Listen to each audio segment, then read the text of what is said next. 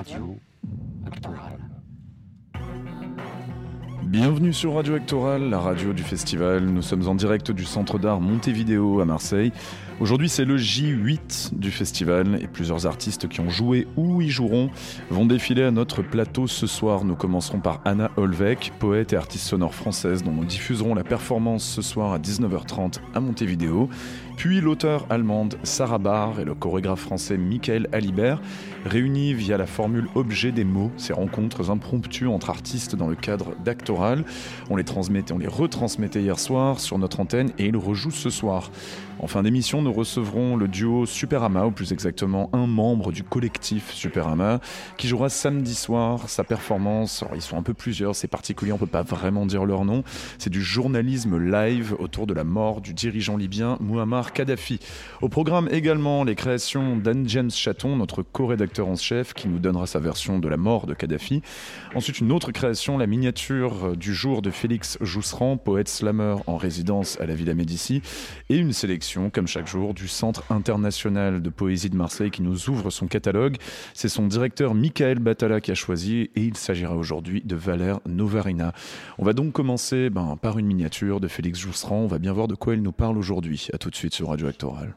J'ai perdu ma CB, la banquette arrière du taxi chinois. Hier soir à 3h, le taxi a dû boire à ma santé. Je veux mon pognon. Ce matin j'ai cherché, mais la carte bleue avait disparu. J'ai couru au guichet, on m'a dit retrait interdit, monsieur. Je veux mon pognon.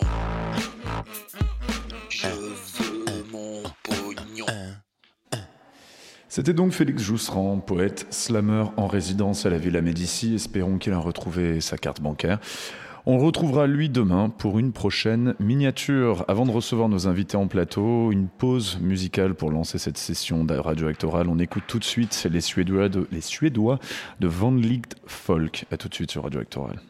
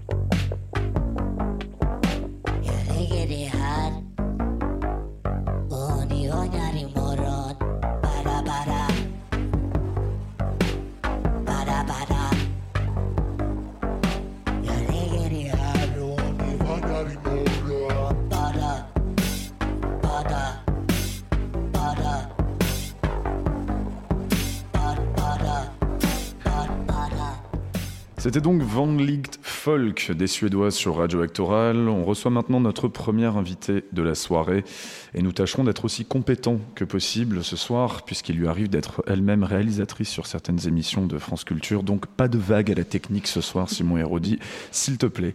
Il s'agit donc d'Anna Holvek. On entendra tout à l'heure sa performance en fin d'émission à Montevideo sur cette antenne. Elle récitera au ralenti, par exemple, les dialogues de la série The Walking Dead, où elle chantera aussi des chansons.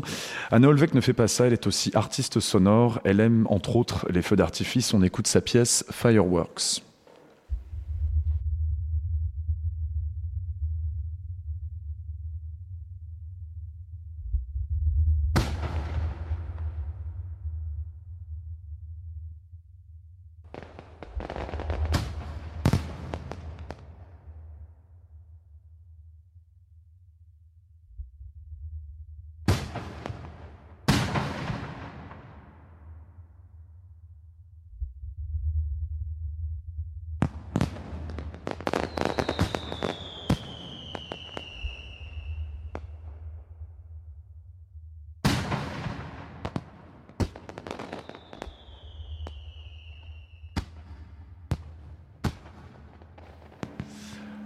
Donc un extrait de Fireworks de notre invitée Anna Olvek. Anna Olvek, pour commencer, avant d'expliquer exactement à nos auditeurs de quoi il s'agissait, j'espère qu'on entendra quand même encore un petit peu ces explosions et puis tous ces feux d'artifice pendant notre interview pour voir si vraiment ça nous perturbe pas trop. Ben justement, qu'est-ce qui vous a attiré en premier lieu vers le médium sonore? On va peut-être un petit peu baisser en fond. hein. C'est vrai que ça rend complètement taré. On a l'impression que c'est la guerre civile, n'est-ce pas?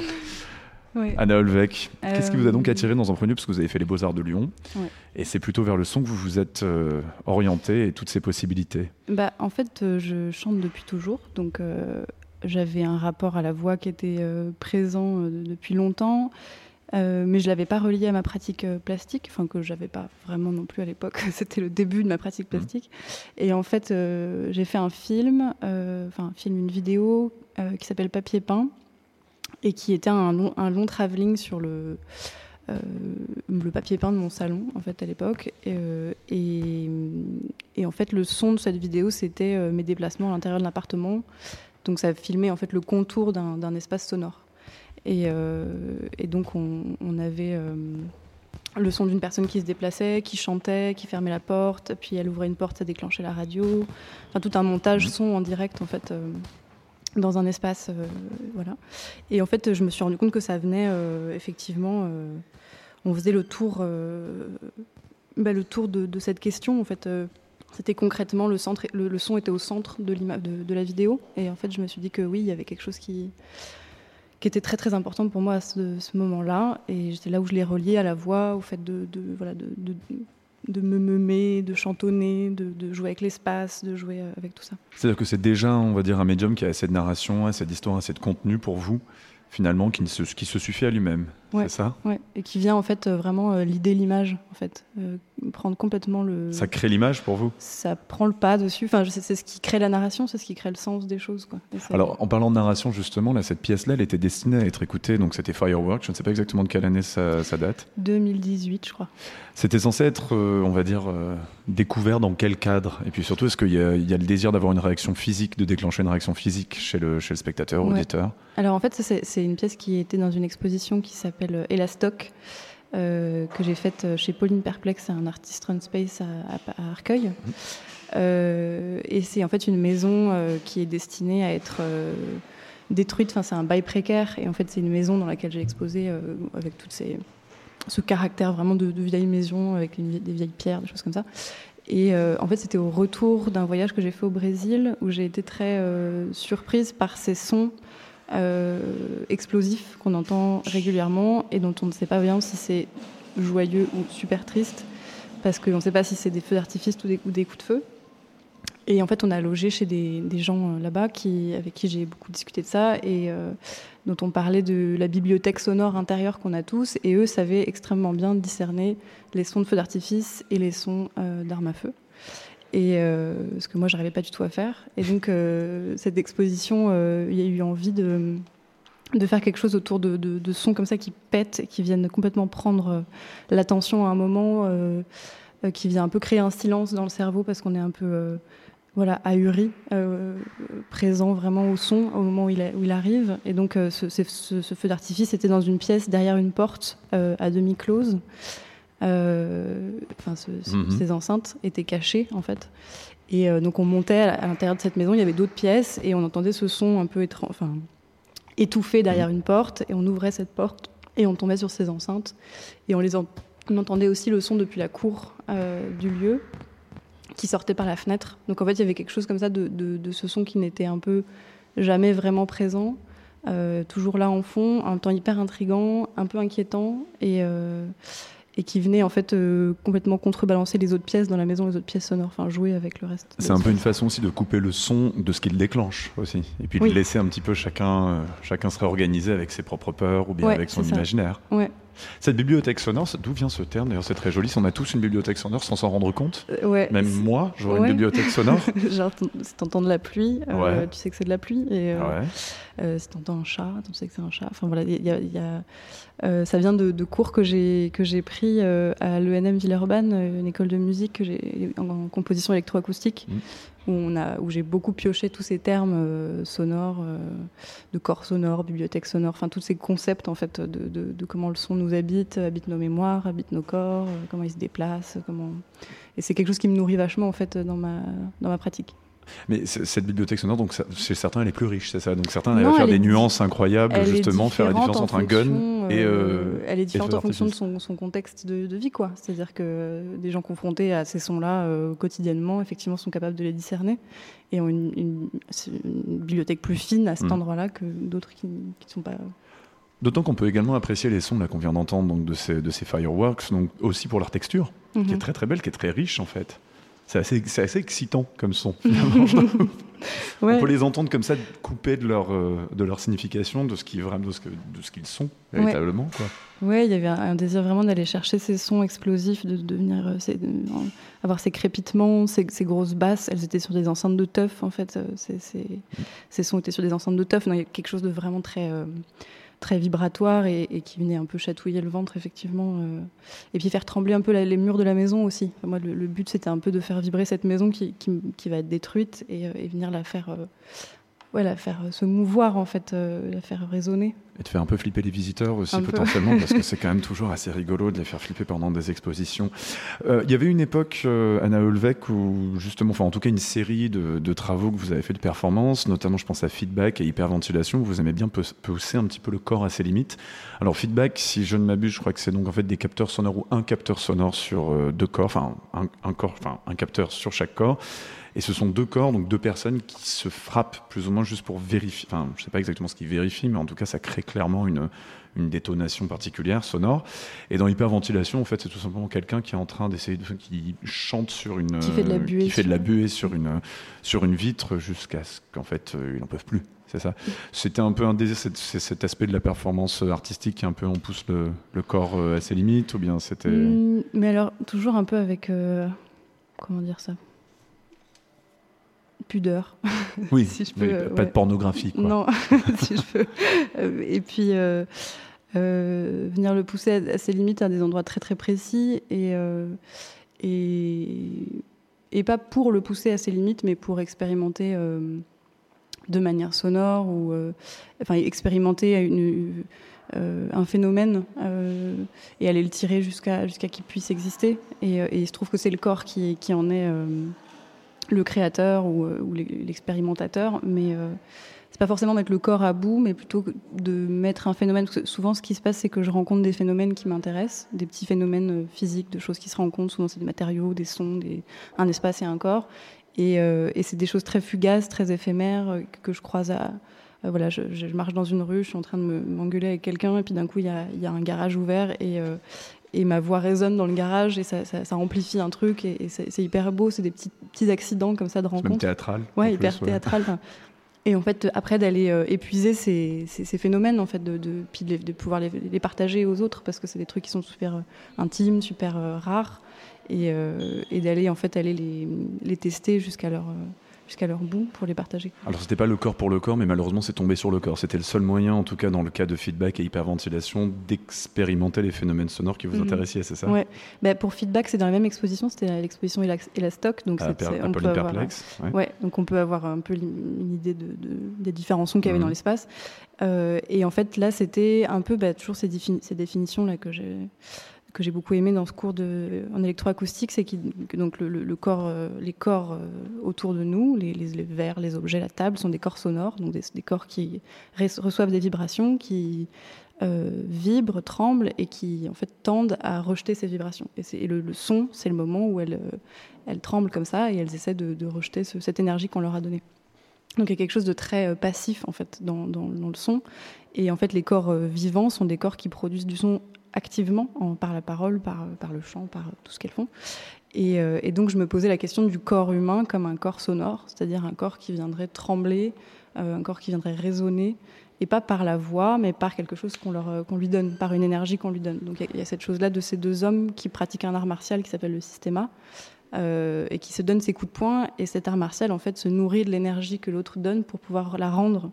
Et donc de rentrer dans cette espèce de larcène de on- je te donne un coup de poing, tu me le rends, je te le redonne, tu me le redonnes, je te le redonne, tu me le redonnes, et puis d'aller au bout de cette, euh, de, de- de ce- de cette énergie qui passe d'un corps à l'autre en fait. Alors le, le système, l'hyperventilation, il y avait d'autres euh, tentations de- d'expérimentation avec des corps ou bien vous êtes limité à un moment, euh, Anna Euh, je sais pas. Il n'y a pas eu d'idée qui n'a pas été mise en pratique. Non, pour l'instant pas encore. On va passer plutôt sur une autre partie de votre travail, euh, Anna Holbeck, qui touche plutôt justement à la chanson, à la performance personnelle, euh, intime, aussi à l'humour et à la tendresse. Par exemple, on peut vous voir chanter dans une bouche d'égout à un moment, ou bien dans un hall d'entrée. Donc c'est un peu plus des, des situations où on sort un petit peu de ces expériences euh, sonores, euh, physiques et acoustiques. Mais justement, pour introduire tout ça, on va, on va passer à votre choix musical. Vous avez choisi Léonore Boulanger, vous la connaissez peu, je crois, Assez mais euh, c'est vraiment uniquement le morceau qui vous plaît beaucoup. Ben, en fait, je suis tombée dessus en travaillant à la radio et euh, j'ai beaucoup aimé. Et euh, j'ai- j'aime beaucoup la manière dont elle a, elle a de justement utiliser le, texte comme quelque chose de, très euh, sonore et en même temps qui fait des images, qui peut faire appel à des bibliothèques sonores, un peu enfin, faire des, images d'intérieur. Eh ben, on va essayer d'écouter donc la bibliothèque sonore de Léonore Boulanger, une, sélec- une sélection de notre invitée Anna Holbeck. À tout de suite sur Radio Actoral. C'est une pomme, c'est les couleurs. Tu dis là, ça. Alors c'est une pomme, c'est les couleurs. Tu dis là, ça. Alors c'est une pomme, c'est les couleurs. Tu dis là, ça. Alors c'est une pomme, c'est les couleurs. Tu dis là, ça. Alors c'est une pomme, c'est les couleurs. Tu dis là, ça. Alors c'est une pomme, c'est les couleurs. Tu dis là, on est besoin de toutes se ressemblent. Les énumérer se gagnent en esprit petit à petit. peu. On est besoin de toutes se ressemblent. Les énumérer petit à petit. peu. On est besoin de toutes se ressemblent. Les énumérer se gagnent en esprit petit à petit. peu. On est besoin de toutes se ressemblent. Les énumérer se gagnent en esprit petit à petit. peu. Derrière les couleurs, les personnes. On n'entend pas. Les mêmes couleurs. Même façon. On n'entend pas. Les mêmes couleurs. La même façon. On n'entend pas. Alors. Les mêmes la même façon. On n'entend pas. Les mêmes couleurs. La même façon. De.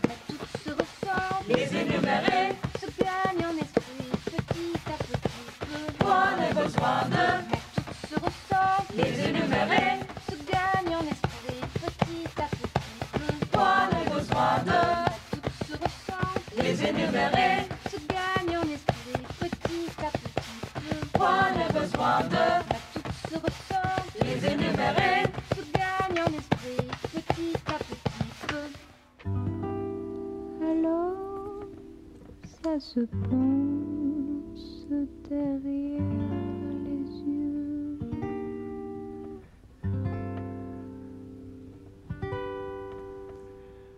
On n'entend pas les mêmes couleurs. Léonore Boulanger sur Radio Actoral, c'est donc un choix de notre invitée Anna Holbeck.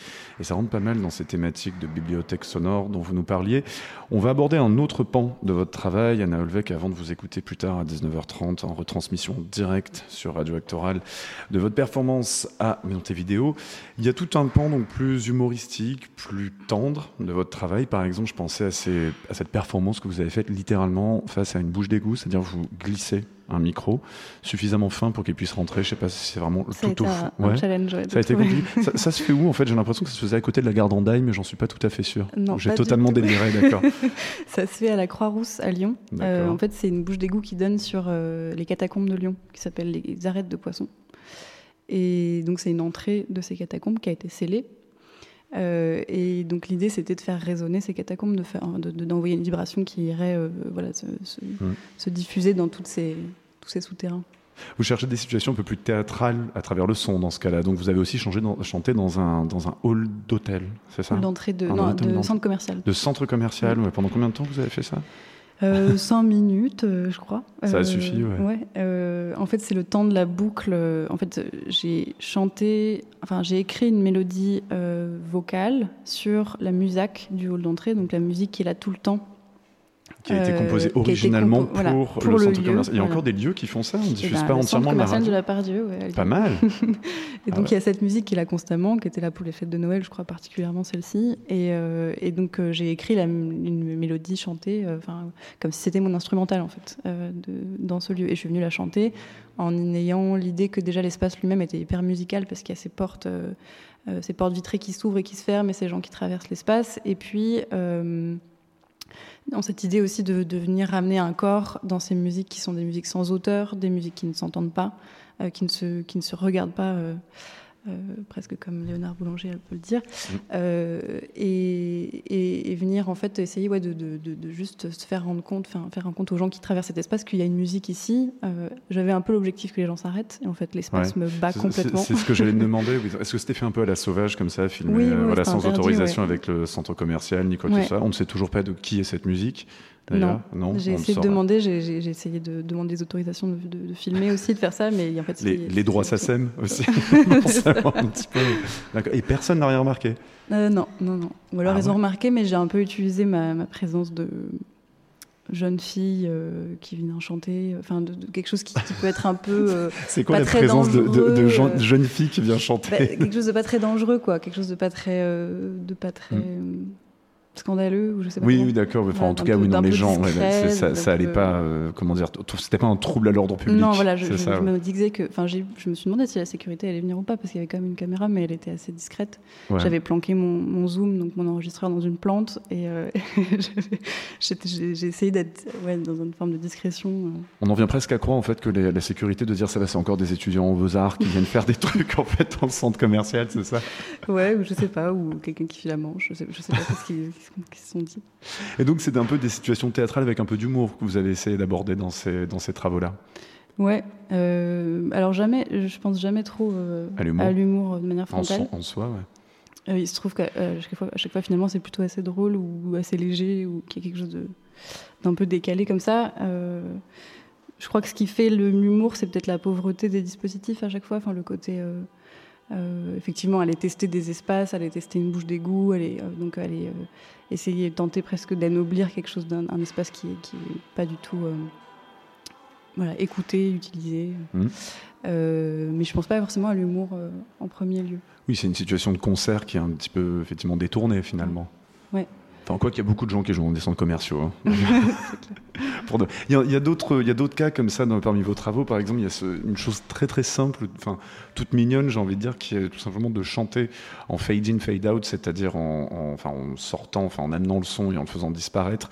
Le, un, des morceaux les plus connus de Podane, de Podane que chante Catherine Deneuve à travers une porte. Ouais, amour, amour. C'est très simple ça. Oui, euh, mais ça c'était voilà, c'était utiliser l'espace. euh, Enfin, c'est toujours la- la- ce qui motive euh, mes, mes, mes choix, mes décisions, mes, mes tentatives, c'est d'aller faire sonner des espaces et faire sonner des espaces euh, acoustiquement, mais aussi euh, euh, politiquement, si on peut le dire. Oui. euh, Enfin, d'aller faire résonner euh, leurs euh, leurs contraintes, leurs contradictions, enfin, voilà, L'imaginaire culturel aussi qui déclenche. Aussi, ouais. voilà. Et cette porte, du coup, c'était aussi ce- ce- cette image de la, un peu de la princesse qui ouvre sa, sa fenêtre, et puis du coup, si elle la referme, ben, on l'entend plus. Donc, euh, toutes ces, ces- ces- moi, j'ai beaucoup regardé les Disney. j'ai- J'aime beaucoup les chansons Disney. J'aime beaucoup. euh, Enfin, c'est quelque chose avec lequel j'ai vraiment chanté. Et donc, euh, il y a tout un imaginaire de la fenêtre qui s'ouvre et qui se ferme. Et en fait, effectivement, si, on- si la fenêtre est fermée, on n'entend plus euh, Podane, on n'entend plus. euh, euh, comment elle s'appelle? Celle avec ses, ses tartes qui s'endort. Je sais même pas de qui il s'agit là pour le coup. J'ai pas, pas assez de culture euh, Disney, je pense, vraiment, pour prendre Blanche-Neige, jusque-là. ouais. A- vous avez pas mal, Anna Helvec, euh, fréquenté, on va dire, ou du moins passé de temps sur la scène, on va dire, de la poésie sonore. Forcément, il n'y a pas une scène énorme pour ces choses-là non plus quand on, fait, quand on est artiste sonore. Est-ce que c'est une tradition, c'est-à-dire celle du texte, du texte travaillé d'un point de vue sonore et aussi performatif qui vous parle énormément Ou bien c'est juste, on va dire, vous êtes quelque part entre la chanson, puisque vous disiez que vous avez commencé par chanter, et euh, les arts sonores, tout ça, et qui vous arrive de vous retrouver parmi, euh, on va dire, la petite clique de la poésie sonore? Euh, c'est vrai que je, je me dis pas trop poète. Mm. Euh, et que du coup, c'est drôle aussi d'être défini par, par des milieux que je traverse. C'est-à-dire que tantôt c'est la chanson, tantôt c'est les arts plastiques, tantôt c'est la poésie, euh, tantôt c'est vraiment purement le son. Euh, du, coup, je me situe un peu au milieu de tout ça et sans avoir forcément très envie de me définir plus que ça. Mm. Et en étant super joyeuse toujours d'arriver dans différents milieux. Parce qu'effectivement, je peux regarder mon travail en me disant tiens, si c'était de la poésie, pourquoi pas? Enfin, voilà. Et puis d'un coup, me dire qu'un texte de chanson peut être un texte de poésie, et puis me poser des questions de ces frontières aussi. Je crois que c'est quelque chose qui m'intéresse vachement. Vous avez été tenté un petit peu par de la pop? Parce que là, ce soir, vous allez tout de même chanter des, des morceaux de pop. Bah, j'ai un peu essayé, ouais. Je crois que je suis pas hyper en pop. Ça se fait. hein. Mais euh, ouais, ouais, si, si, il y a quelque chose qui. Enfin, j'écoute aussi pas mal euh, de pop, et euh, je suis toujours assez fascinée par la manière dont. C'est un- une musique qui permet de remixer mille styles et la virtuosité de, euh, de- des influences en fait qui traversent la, pop. C'est quelque chose que je trouve assez fou. On peut faire un peu ce qu'on veut en Mm. pop, n'est-ce pas, Anna Olvec? Vous êtes aussi quand même réalisatrice de radio, ce qui nous intimide énormément ici à Radio Actoral, avec tout notre côté un petit peu amateur, mais de luxe tout de même. Est-ce que c'est juste, euh, on va dire, un day job, ou bien quand même il y avait une- il y a un amour pour le, pour le support radiophonique, et puis aussi un- des travaux éventuellement, donc vous travaillez nommément pour France Culture, mais est-ce que parfois il y a aussi une- une- un désir de montage et aussi d'ateliers radiophoniques? Euh, bah, j'ai fait quelques interventions pour l'instant là, dans des petites radios. euh. Euh, c'est un médium que j'aime beaucoup, effectivement, et j'ai toujours beaucoup, beaucoup écouté la radio. Et euh, c'est un peu un day job, mais euh, avec quand même une. Enfin, je baigne dans le son, je baigne avec des gens qui font du son. Souvent, tous les techniciens sont musiciens, tous les contenus sont hyper intéressants. Je sais que je me forme aussi vachement l'oreille, je, je fais du montage, donc je comprends aussi qu'est-ce que qu'est-ce que c'est la voix, qu'est-ce qu'on coupe, qu'est-ce qu'on garde dans la voix, qu'est-ce que. Euh, C'est une situation de parole intéressante, Ouais, aussi et vachement. très très fertile, Mm, mm. Ce qu'on essaye de faire maintenant. Ouais. non, non, mais du coup, ouais, c'est, un métier que j'aime beaucoup et euh, que je suis contente d'avoir ce rythme, de pouvoir faire les deux euh, un peu à moitié-moitié. Quoi. Vous- Ce soir, vous allez performer aussi une, une pièce qui est assez amusante, enfin qui est à la fois amusante et puis un peu angoissante pa- pendant son rendu sonore. C'est un moment où vous utilisez, vous avez un, un poste, un poste à bande, en fait, enfin un poste à bande, un magnétophone, en fait, on appelle ça comme ça. Et euh, ce sont donc des extraits de, de la série The Walking Dead. Alors, j'ai pas assez de culture de, de série, mais euh, je dirais qu'à vue de nez, c'est un truc sur des zombies.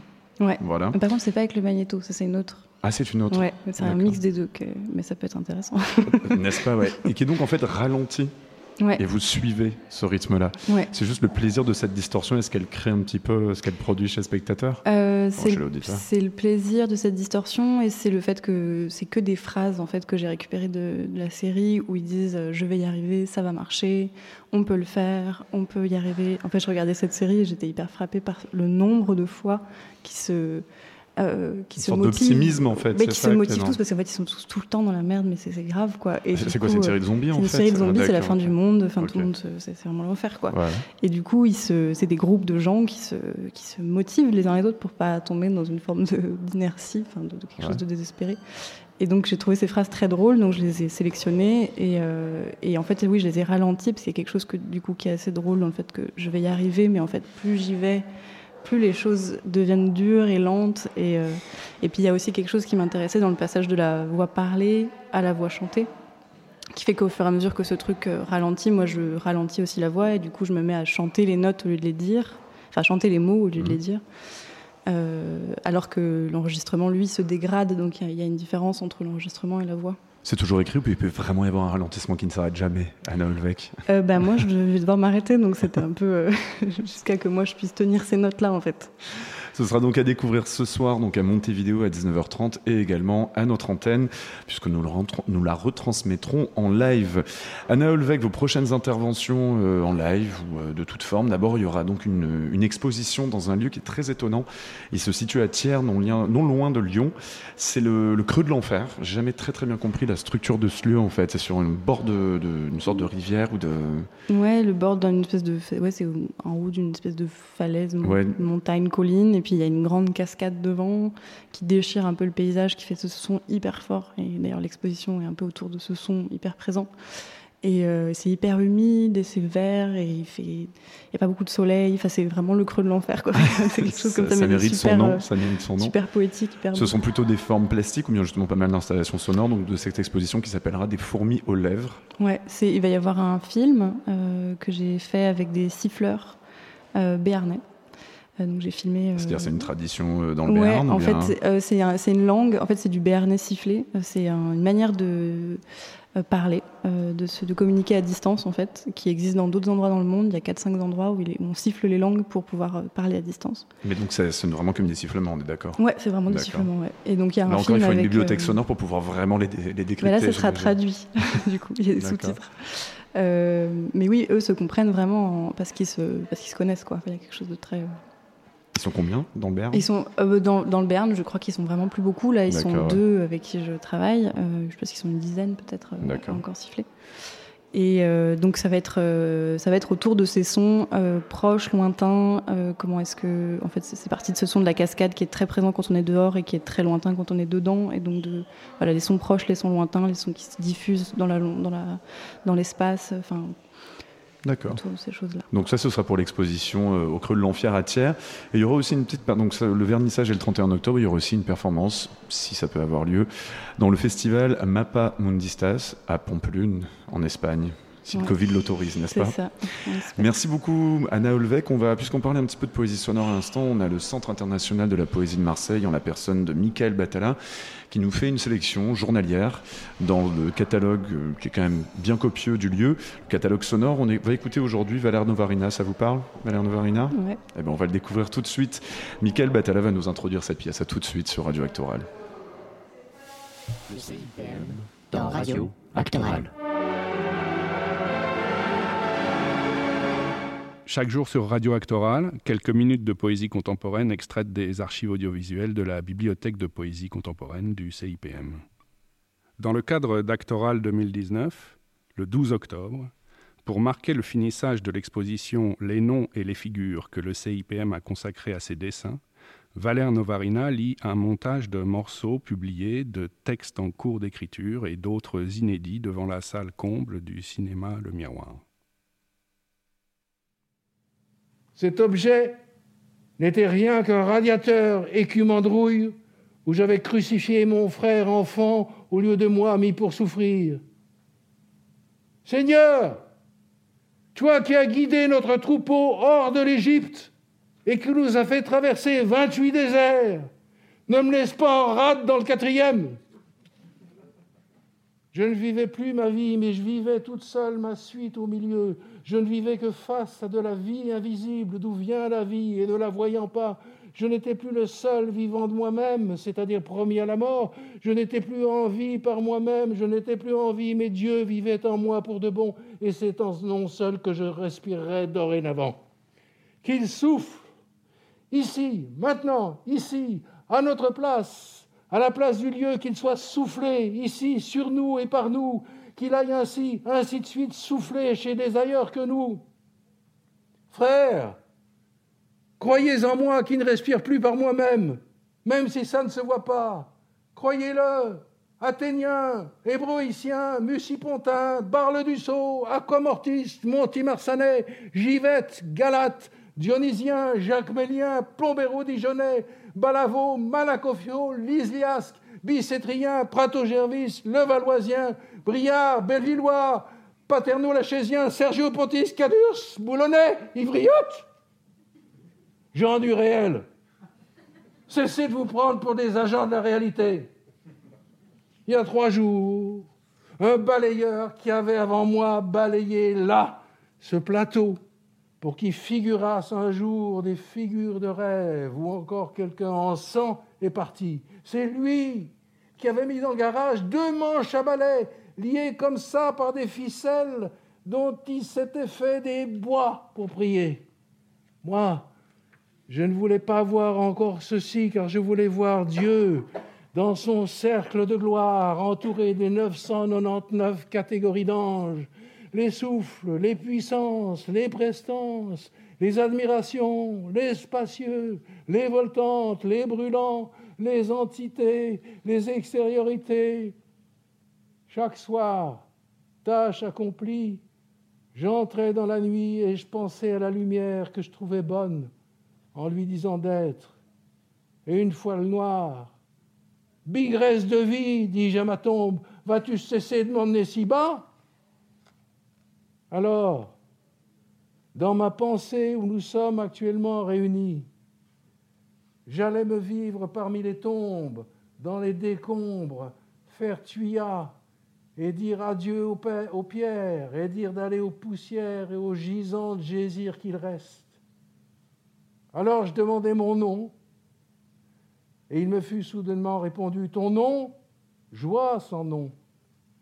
Alors je vis que je suis et que Dieu était. Alors j'ai vu que je fus et que Dieu sera. Alors je voyais que j'avais été et que Dieu viendra. Alors je verrai que je serai et que Dieu devrait venir. Alors je vis ce que je vis et Dieu. Alors je dis Viens, couleur des présences colorées, viens, pain de toute soif, viens, amour des amoureux, viens, orient des désorientés, viens, mélodie, viens, ouvreur de la mer, viens, noisetier, viens, mandarinier, viens, vivaridier, viens, renier des derniers, viens, mystère vivant, viens, signe qui n'est signe que de toi, viens, Dieu, c'est toi le croyant, viens, viens, viens, viens. Si je pouvais parler à Dieu, je lui demanderais aussi qu'il me délivre de lui. Au lieu d'ériger ici-bas ma potence, voilà que je m'en sortis et me rebaptisais non plus de mon nom, Jean singulier, mais vraie vue de la lumière de gloire que nul n'entend dans la vraie vue de la lumière non entendue. Et je signais ainsi tous mes papiers désormais, les chèques sociaux, les domiciliages, les curriculums, les actes de décès, les sommations d'action et les déclarations de perte. Alors, dans le garage public, je jetais soudainement un coup de pied dans les objets laissés là pour nourrir le sol et je m'en fus. Et je m'en allais pour ne plus parler à mes pensées, mes pensées des paroles à même le sang. Si vous n'aviez pas été là pour écouter ce que j'ai dit, je l'aurais dit à ce bâton. Nous n'étions pas exactement là avec Valère Novarina, qui n'est pas exactement sur Radio Grenouille non plus, mais c'était donc une sélection du Centre international de poésie de Marseille, un extrait de leur énorme catalogue, présenté par Michael Batala. Michael Batala sera d'ailleurs là, en plateau, avec nous, en direct, également sur Radio Grenouille. À 17h ce vendredi, il recevra, les éditions Nous. Merci à lui, merci à ce texte assez pittoresque de Valère Novarina sur les gens du réel. Ça nous a fait du bien. On va maintenant faire une petite pause musicale sur Radio Actoral avant de recevoir nos prochains invités. Il s'agira de Sarah Barr et Michael Alibert qui sont rencontrés dans le cadre de ce que j'appellerais le speed dating des objets mots. On va faire une pause musicale électronique. Il s'agit d'Yves Malone qui a sorti un, un LP, comme on dit, sur le label mexicain Humor Rex cette année. À tout de suite sur Radio Actoral.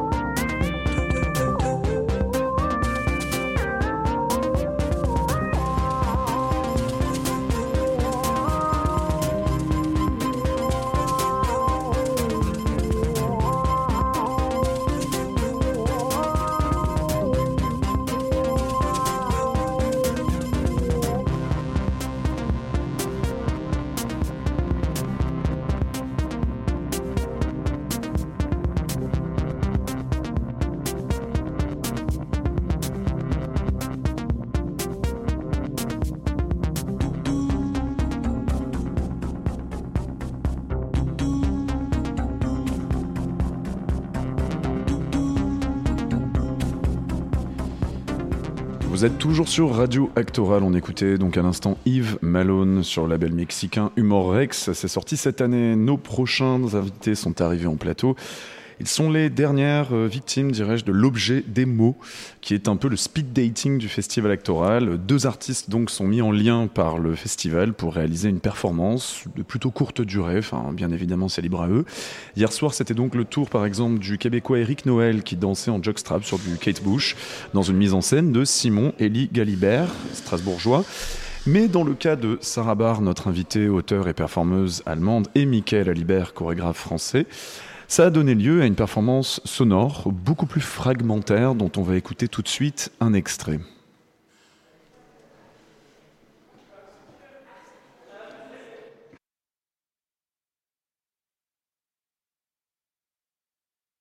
C'est quand même à se demander si c'est pas moi qui cherche un peu la merde en fait. Parce que au fond de moi, j'aurais pas envie de de mourir là, vite, renversé par une voiture, bam, clac, la nuque brisée. Peut-être. En tout cas, j'en parle beaucoup et, et, je, et je vois des situations dans lesquelles. Honnêtement, vous avez eu de la chance. hein. On vous a sélectionné pour dormir dans des cages. Voilà, ça fait des trucs de ça chien, miaule et ça aboie. euh, et sans se poser la question de savoir si c'est utile ou pas. Un gars passe en portant une poule décapitée à l'air dépéri. Une jeune fille se jette par terre sans cesse dans la boue parce qu'elle croit devoir le faire pour des raisons de Dieu. Je me souviens d'attendre dans la pluie, puis plantes, fleurs, déchets, une jungle parsemée de sacs en plastique de couleurs. C'est un peu comme si on s'était. On était à 1000 km de distance, à 10 000 km de distance. Les membres relâchés de chaleur, on traverse un long pont d'autoroute surélevé en descente vers la gauche. On se confie à la dérive de la route, tangente du temps, il me semble. Le ciel, est sale, un peu vert, jaunâtre peut-être. Ou alors c'est les vitres. Je suis. C'était donc hier soir à Montevideo et ce sera encore ce soir à Montevideo. C'était Sarah Barr et Michael Alibert qui sont en plateau avec nous ce soir. Alors donc dans votre cas, le speed dating, comme je le disais, d'Actoral, les objets démo, il s'est enclenché avec des vignettes sonores que vous vous êtes envoyées, donc ça s'est fait euh, en ligne, virtuellement. Euh, vous êtes également envoyé des vidéos, Michael Alibert et Sarah Barr. Ça s'est passé entre l'Allemagne et la Côte d'Azur où vous étiez. Vous avez notamment imité des chouettes, c'est vous qui me l'avez dit, mais aussi je crois que vous avez fait écouter une séance d'un psychanalyste, chez un psychanalyste. C'était d'un de vous deux ou non Oui, oui. Michael Alibert. C'est-à-dire que quelqu'un est venu avec un téléphone pendant sa sé- séance chez le psychanalyste Bah, C'était la première fois en fait où j'enregistrais quelque chose Mhm. et euh, j'avais rendez-vous avec euh, mon psychanalyste et je me suis dit bah tiens ça peut être de la matière donc euh, je l'ai euh, je l'ai enregistré euh, mais je l'ai pas réécouté. Vous l'avez dit à votre psychanalyste que vous étiez Non, venu Non, bah non, voilà, parce que je pense que ça. Je pense que c'est une- l'as dit. J'ai Bah, moi, j'ai tout écouté plusieurs fois, tu l'as dit. hein. Tu l'as dit. euh, enfin, Non, oui. je l'ai Bah pas si. dit au Si, psychanalyste. si, tu l'as dit. euh, tu as dit, là, je m'enregistre. Tu as Ça dit, je travaille avec une écrivaine en ce moment. Ah mais oui mais je pense qu'il a pas compris que j'étais Non, il en a train pas. d'enregistrer Non, la non. séance. Ouais, c'était très, c'était très ambigu, mais tu l'as dit. En tout cas, pour. euh, Ouais. Moi, j'ai trouvé ça très correct. Oui j'ai voulu être un peu sincère mais pas Ouais. trop. C'est hyper intime. C'est, enfin, c'est même. euh, D'ailleurs, je pense que ça peut un petit peu, comment dire, euh, interférer dans le travail psychanalyste, enfin psychanalytique. Bah, L'idée, c'était aussi de de- d'apprendre à se connaître euh, rapidement et euh, en fait sans filtre. Et le, le, le fait de d'avoir un téléphone et de pas s'adresser à une personne, ça nous permettait en fait de d'être beaucoup plus libre avec ça. En fait, je crois qu'on s'est dit des trucs qu'on dirait pas à quelqu'un qu'on rencontre euh, la première fois. Ouais. Et puis c'est- c'était le jeu. Moi, je me suis dit bah ça, ça peut être une matière, autant l'utiliser. Euh, moi, j'ai rien à cacher. Enfin, je dis pas non plus euh, des trucs. Euh, inavouables quoi. Euh, Même à son psychanalyste. euh, pas- enfin, en tout cas, pas sur cette séance. je me suis peut-être un peu retenu. Et Sarah Barr, vous, comment est-ce que vous êtes un petit peu dévoilé à Michael Alibert? Ah là là, euh, alors j'ai pas l'impression que je me suis Dévoilée tant que ça. euh, mais en tout cas, euh, je pense, oui, c'était une occasion de- de- d'aller euh, pleinement euh, dans la création euh, tout de suite, en tout cas de pas euh, de pas trop planifier. euh, à- à- oui, euh, que on va parler de ça ou ça, ou euh, on va l'approcher d'une telle manière ou d'une autre, mais juste de, de je sais pas comment dire, de jammer en quelque Ouais. sorte. Et, Un peu comme des musiciens, quoi. Moi, je me suis, oui, voilà. Et, et d'ailleurs, c'est un peu une composition à quatre mois, à, à quatre- à quatre mains à la fin qui est sortie, euh, ou à quatre mois aussi, Ouais. c'est possible. Et euh, donc euh, oui, moi je l'ai, euh, enfin je l'ai tout de suite approché comme ça, euh, en tout cas, et ça permet de dire des choses qui des fois sont complètement exagérées, qui des fois sont, enfin, en fait, de créer, de créer un personnage plutôt que de, de parler de soi, peut-être. Enfin, mais c'est un peu, c'est un peu ce qu'on fait, peut-être. Euh, de- dans la vie de tous les jours aussi, en tout cas moi. Enfin, Est-ce qu'il y a toujours une tout, espèce de tout- tout en étant vrai. Est-ce qu'il y a quand même une petite appréhension avec les objets démo donc, qui sont organisés par le festival actoral de ne pas s'entendre avec l'artiste euh, avec lequel on est censé faire une création? Bah oui, on, Ouais. c'est- ça c'est une possibilité. On, mais d'ailleurs, euh, quand on nous fait la proposition, on, on nous le dit aussi. Euh, mais bah, si on n'y va pas, on ne sait pas si, euh, si ça va bien se passer ou pas. Et puis après, je crois qu'on essaie au départ de se dire bon, bah, on, on s'ouvre au maximum pour pas euh, pour pas se retrouver face à face à deux murs Mhm. et avancer ensemble. Et euh, là, euh, je crois que ça ça c'est ça s'est fait assez simplement en fait en- en- entre nous. Qu'est- Qu'est-ce qui comment est-ce que vous avez découvert le travail de l'un et de l'autre aussi? Donc comment est-ce que qu'est-ce qui vous a éventuellement attrapé dans l'un ou dans l'autre? Sarah Barr d'ailleurs. Il y, a Ah. toujours, il y a toujours un petit blanc, c'est nécessaire. Bah, justement, je trouve, euh, bah, par, par la voix d'abord, euh, c'est, euh, bah, j'ai l'impression que le travail de, de Michael est bien incarné euh, du, du début à la fin, et du coup, la voix est, euh, est peut-être, je pense pas qu'il utilise ce- cet instrument souvent en fait dans son travail. Ou, Michael ou jamais. est chorégraphe, on le rappelle. Euh, oui, voilà. Et euh, donc, euh, euh, bah, je, fais, je fais une petite recherche sur Internet, mais ça n'a pas beaucoup d'intérêt parce que voilà, il n'y a, a, pas vraiment moyen de connaître l'autre vraiment, et puis, et puis peu importe au final. Mais moi, je, cette rencontre, en tout cas, tout, tout de suite, pour moi, il s'est ouvert un, un, espace de, de, Mm. liberté, en quelque sorte. Et puis la voix de Michael, je l'ai trouvée tout de suite super belle, et, et, ça s'écoute bien, et, et on, on, peut, on peut écouter très longtemps. Et donc, je me, suis, enfin, je me suis dit tout de suite que, que c'est une c'est déjà ça, c'est une piste, donc qu'il qui faut continuer à parler et on verra bien ce qui en sort. Michael Libert, donc on écoute cette fameuse voix qu'on peut écouter très longtemps selon Sarah Barr. Mm -hmm. euh, bah, euh... Comment est-ce que vous, vous avez découvert le, le travail de Sarah Barr et comment est-ce que vous vous êtes dit euh, il peut y avoir un point d'accroche quelque part? Moi, j'ai pareil, j'ai fait une, une, petite recherche sur Internet. Un petit stalking. Euh, ouais, j'avais j'avais un, un, une revue chez moi dans laquelle Sarah. La rue I, la revue If, If voilà. exactement. Oui, donc il y a un voilà, texte il y a un daté texte, d'il y a 7 ans environ. Voilà, que j'ai du coup que j'ai lu, euh, que j'avais lu mais que j'ai relu. Euh, et en fait, moi, je trouvais qu'il y avait plein d'humour en fait là, dans, là-dedans, que c'était un peu chaotique et et j'aime bien ça quoi. Donc euh, voilà. Après pareil je crois que je me suis pas euh, en fait euh, comment dire formalisé sur ce qu'était le travail de Sarah. Déjà je le connais pas suffisamment pour le dire et, pour m'en faire une idée précise. Mais je, voilà je me suis dit par rapport à ce qu'elle à ce qu'elle fait j'avais un peu le même sentiment en fait d'ouverture possible. Et qu'à partir de là on pouvait chacun composer quelque chose ensemble en fait. C'était donc un peu l'occasion l'un pour l'autre de faire de, quelque chose de différent que vous n'avez pas l'habitude de faire en fin de compte, notamment pour vous Michael Hubert de travailler sur le, sur le médium sonore. Alors en fait vous avez, proposé, vous avez procédé un peu visiblement en fragments, c'est ça? C'était, il n'y avait pas, il a pas eu de base. Jamais vous avez un peu genre dialectisé la chose ou bien thématisé la chose. C'est parti comme ça? Si tout le temps, on a tout le temps. Enfin, c'était tout le temps un peu des euh, différents genres de, de paroles en quelque sorte. Donc, mais ce qu'on a utilisé, c'est pas les moments où on a théorisé sur ce qu'on fait. Enfin, c'est, pas, pas très intéressant, oui. je pense. Non. Donc, euh, mais mais il y avait un peu de tout. Donc, euh, dif- différents niveaux de, de, discours en tout cas. Et puis, c'est quoi la question. Bah, c'est justement comment vous avez procédé, comment la chose s'est composée. Comment c'est une pièce sonore aussi qu'on, a, qu'on, peut, qu'on peut écouter tout simplement. Et elle s'est composée donc par des fragments que vous avez Mm. apportés l'un et l'autre, comme ça? Oui.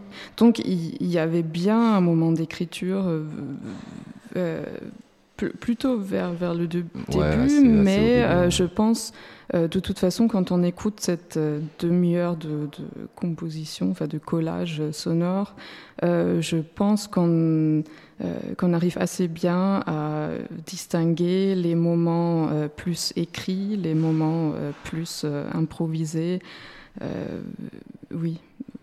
Il y a un côté dialogue aussi. Hein. On sent vraiment Mm. qu'il y a une sorte de dialogue et puis assez humoristique l'un sur l'autre. Il y a une manière de rebondir sur ce que l'un dit et Mm, l'autre. oui, pardon.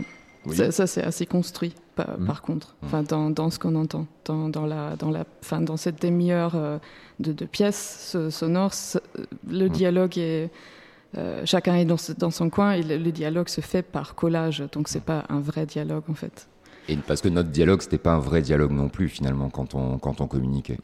Euh, ça, Mm. On se répondait pas euh, tout de suite, donc. euh, Oui, il y avait une, forcément une latence. oui. Ouais, voilà, on Mm. jetait quelque chose, puis on nous rejetait quelque chose, etc. Quoi. Euh, on on l'a donc retransmis hier soir en, en direct sur euh, Radio Actoral, mais on pouvait absolument pas savoir à quoi ça ressemblait sur scène. Et donc, puisque Michael Alibert, vous êtes quand même une personne vraiment de la scène, vous êtes chorégraphe, il se passait quoi sur scène? On savait même pas. nous- Rien. Rien, d'accord, vous étiez juste là, c'est tout. Alors que normalement, vous faites pas mal de choses, vous travaillez sur l'immobilité, sur la, sur la nudité, sur des, des gestes extrêmement lents. Là, qu'est-ce qui se passait? Bah, là, en fait, euh, mais la question, elle pourrait être posée à Sarah aussi, parce que on a vraiment, euh, le, on, je crois qu'on défend la chose euh, à, à quatre mains, c'est-à-dire à la fois au plateau et sur la question du texte.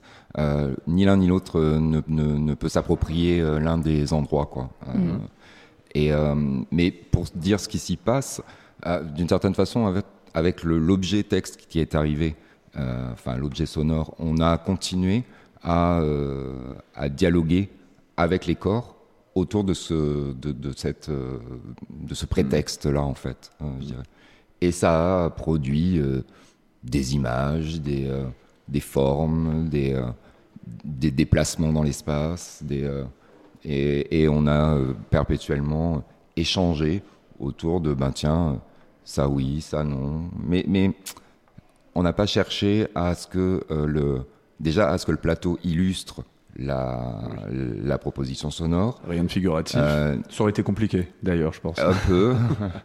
Et aussi de pas essayer de rendre narratif Hmm. euh, quelque chose. C'est-à-dire que finalement, le, le, le plateau est une, est une euh, excroissance du texte et réciproquement. On va essayer de faire une petite pause musicale, on va même la faire d'ailleurs, puisque vous avez, on vous a demandé de sélectionner des morceaux avant de revenir un petit peu sur ce travail et puis aussi sur le travail de, des textes de Saraba. Euh, Michael Elibert, vous avez choisi Bruit Noir. C'est une- un nouveau projet de Pascal Boisiz de Mendelssohn. Mm. C'est- C'était le morceau du moment? Bah, non, mais c'est juste que par rapport à ce qu'il dit, en fait, euh, voilà, euh, on, on pourrait le, on pourrait le placer euh, au, au même endroit sur le spectacle vivant.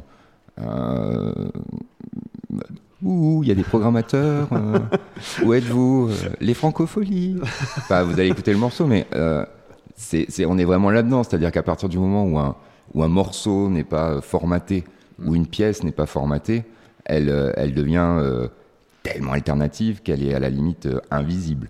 Donc, et que si eux ne font pas l'effort de programmer ces choses-là, on finit par avoir euh, la même soupe de, de partout. Naturellement. Heureusement Voilà. qu'il y a Radio Actoral à cet endroit-là pour jouer un petit peu les nouveaux projets de Mendelssohn. On écoute donc euh, Pascal Boisiz. Son projet s'appelle cette fois-ci Bruit Noir. Le morceau s'appelle Le Succès. Nous sommes toujours avec Sarah Barr et Michael Alibert. À tout de suite sur Radio Actoral. Non, le deuxième bruit noir est beaucoup moins bien que le premier. Comme Terminator ou les ch'tis. J'aurais mieux fait d'arrêter. En plus là, ils nous refont le coup du film dans le film de l'intro, déjà vu, déjà entendu. Dans le premier, il était bien, le premier. Il était classe. J'aurais mieux fait d'arrêter. Comme euh, Balavoine ou Rimbaud. Genre euh, tout en haut. Le premier, il était cool, attends, avec la, la chanson sur la scie, là, tu sais, avec le bœuf, là, c'est trop fort. Sur la province aussi. Qu'est-ce qu'il leur a mis Les pauvres. Bon, ouais, techniquement, le, le premier, le, je l'ai pas acheté alors qu'il était génial. Alors bon, le deuxième, je ne l'ai pas l'acheté non plus. Ça en a vendu combien 1000 1005 Attends, ça fait quand même un Français sur 45 000. Ça fait disque de papier crépon, ça, non? Ça un tour à 10.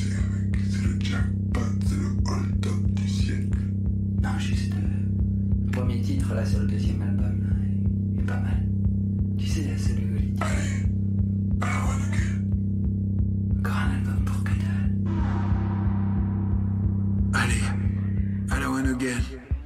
Encore un album pour que dalle. Encore un album pour rien.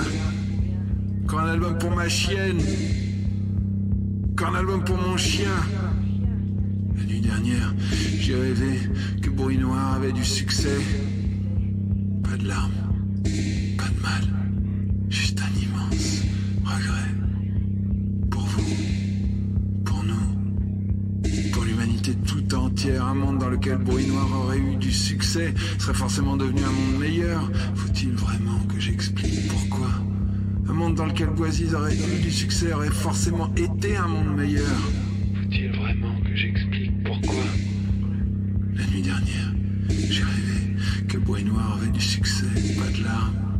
Pas de mal, juste un immense regret.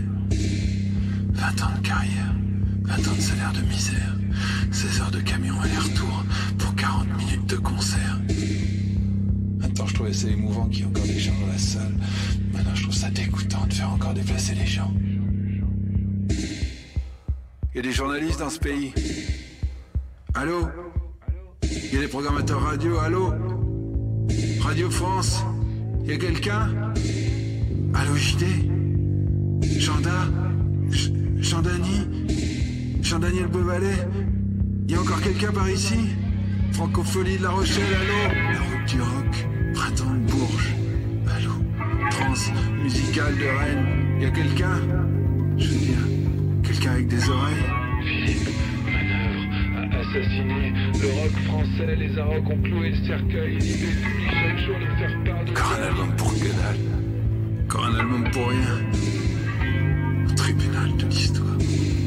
Vous serez tous un jour appelés à comparaître, accusés publics debout, accusés journalistes, levez-vous, accusés programmateurs de salles, exécution tous coupables, Vous êtes toujours sur Radio Hectoral, on écoutait donc Pascal Boisiz avec son projet Bruit Noir qui est sélectionné par notre invité Michael Alibert avec son binôme dans l'objet des mots Sarah Barr.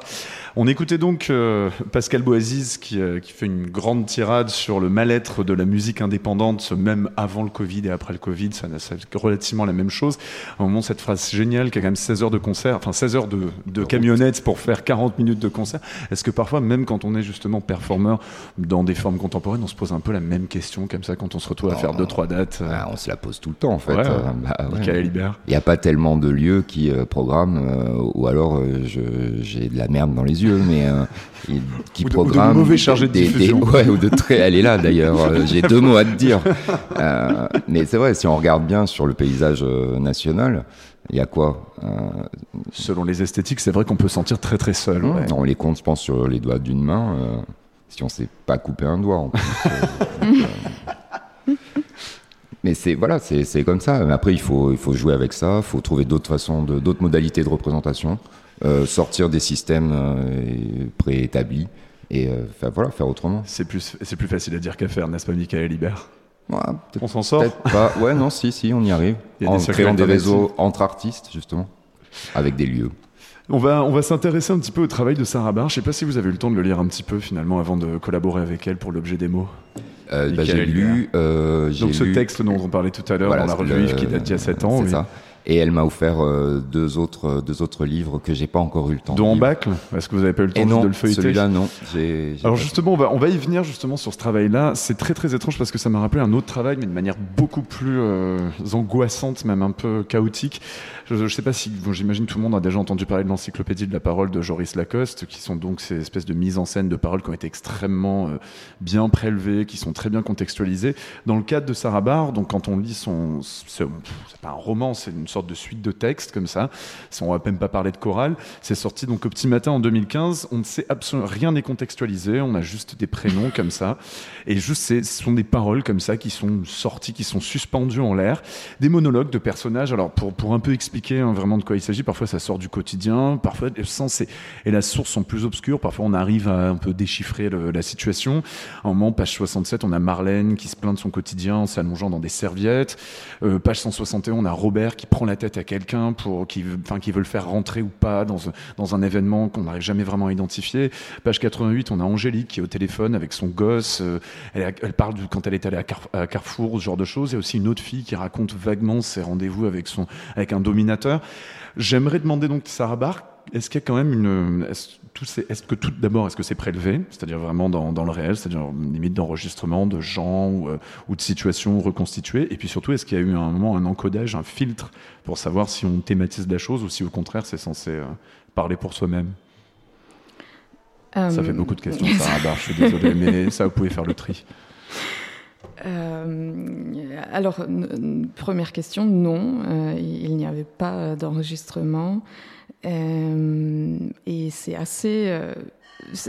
bon, ça, ça peut étonner, mais c'est assez travaillé, en fait. Ah, mais ça l'est, ça l'est, ça se sent.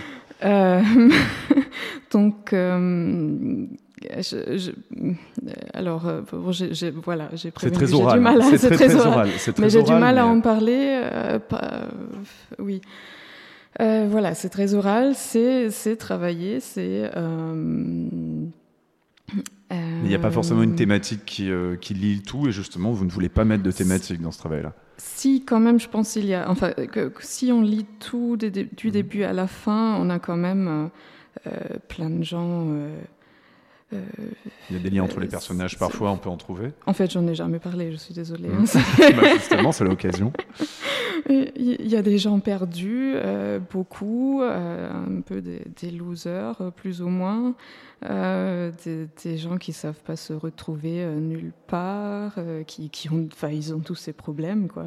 Pas mal de gens Ça, du milieu culturel aussi, quand même. On sent, il y a beaucoup de oui, références. il y a, aussi, oui, oui, c'est vrai. non, oui. Alors, on peut pas, être- bien sûr, ça sort du, du contexte dans, dans lequel j'étais à l'époque. Donc, j'ai, euh, je, ça, ça sort pas de, de, de, nulle part, bien sûr. Donc, et aussi, c'est un peu lié à mon apprentissage du français Mmh. aussi. Oui, parce qu'on rappelle Donc, que vous êtes allemande, euh, c'est euh, des fois, des fois, c'est vraiment que musical. ça, ça commence d'une de, manière. Enfin, je m'intéresse à- la façon dont, quelqu'un parle. Plus que ce qu'il raconte. plus- oui, voilà. Et, et donc, ça, ça peut commencer avec. Bah, c'est quand même une captation, mais une captation peut-être de, de certaines. euh, C'est vous qui le sans- reconstituez par rapport à des souvenirs ou bien Oui, oui. Donc, mais euh, pas. Enfin, bah, vo- voilà, des fois c'est qu'une phrase, donc c'est ça qui déclenche le, le reste du, du monologue en quelque sorte. Donc je l'invente, pas que, mais euh, bon, voilà, je devine un peu, euh, euh, voilà, j'invente à moitié, quoi. Enfin, pas, pas tout est vrai, pas tout est faux, et justement, moi, j'aime bien jouer aussi avec, euh, avec cette espèce d'ambiguïté dans, dans tout ce que je fais, j'ai l'impression, donc Oui, le côté un peu suspendu comme ça, on ne sait pas exactement déchiffrer bah, la parce- situation, parce mais euh, oui, je pense que ça correspond beaucoup à, la- à ma perception de, de la réalité quand même. Que Qui est fragmentaire souvent, aussi. euh, sou- sou- souvent, c'est tellement absurde qu'on n'arrive pas, à- qu'on n'arrive pas à croire que c'est vrai, mais, mais pourtant, c'est c'est les choses les plus absurdes qui sont justement euh, vraies et, euh, et qu'on a, enfin, que j'essaie du coup de, de transmettre d'une manière ou d'une autre, mais pas. Enfin, je, je pense pas que, que voilà, j'a- j'arrive pas à dire ce que j'ai à dire, donc j'écris.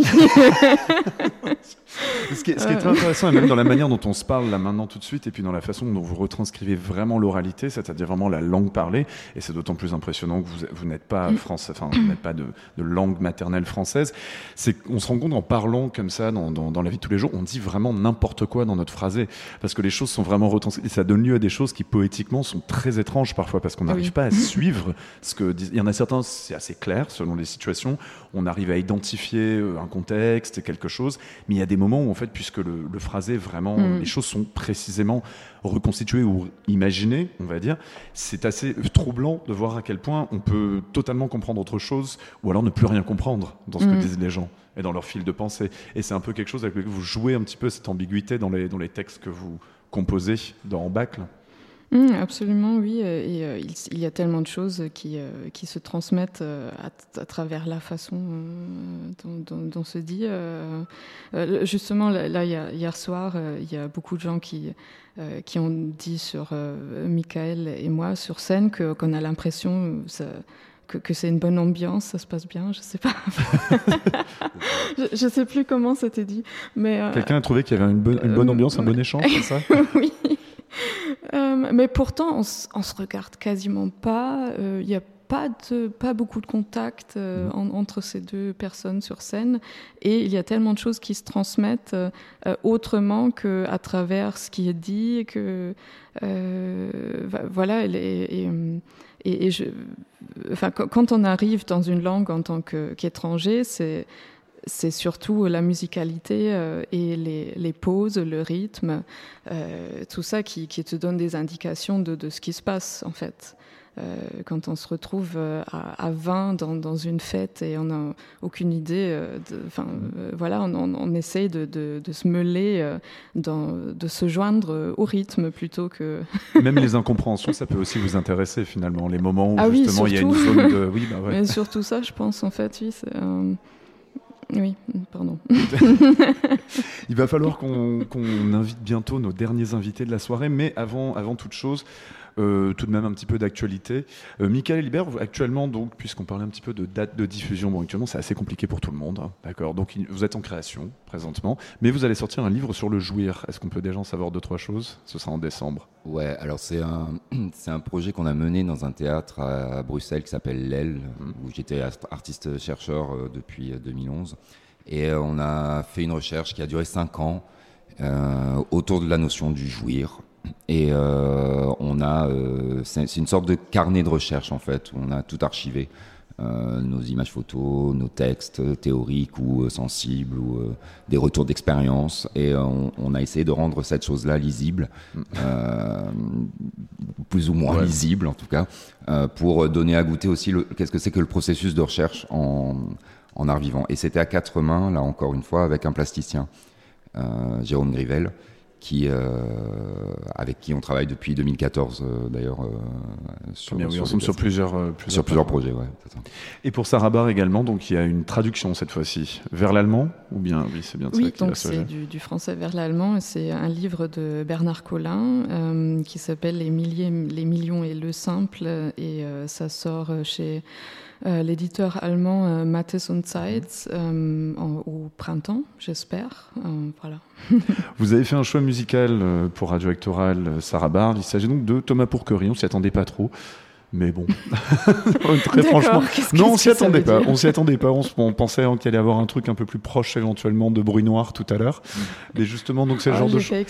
Ah bah ouais, justement pour prendre un petit peu à contre-courant de ce qu'on pouvait imaginer en lisant en bâcle, c'est ça. Bah oui, il faut pas, faut pas non plus suffire à ses propres clichés tout le temps.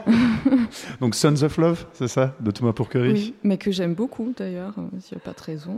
Ah bah, bien sûr, bien que sûr. je sois triste tout le temps. En tout cas, vous rejouez donc ce soir. On ne vous captera pas, mais euh, la pièce est encore disponible en, en podcast très bientôt sur Radio Actoral. Merci beaucoup à vous, Michael Alibert et Sarah Barr. Merci. On écoute, on, Merci. on écoute euh, donc Thomas Pourquerie. Le morceau s'appelle Sons of Love. À tout de suite sur Radio Actoral.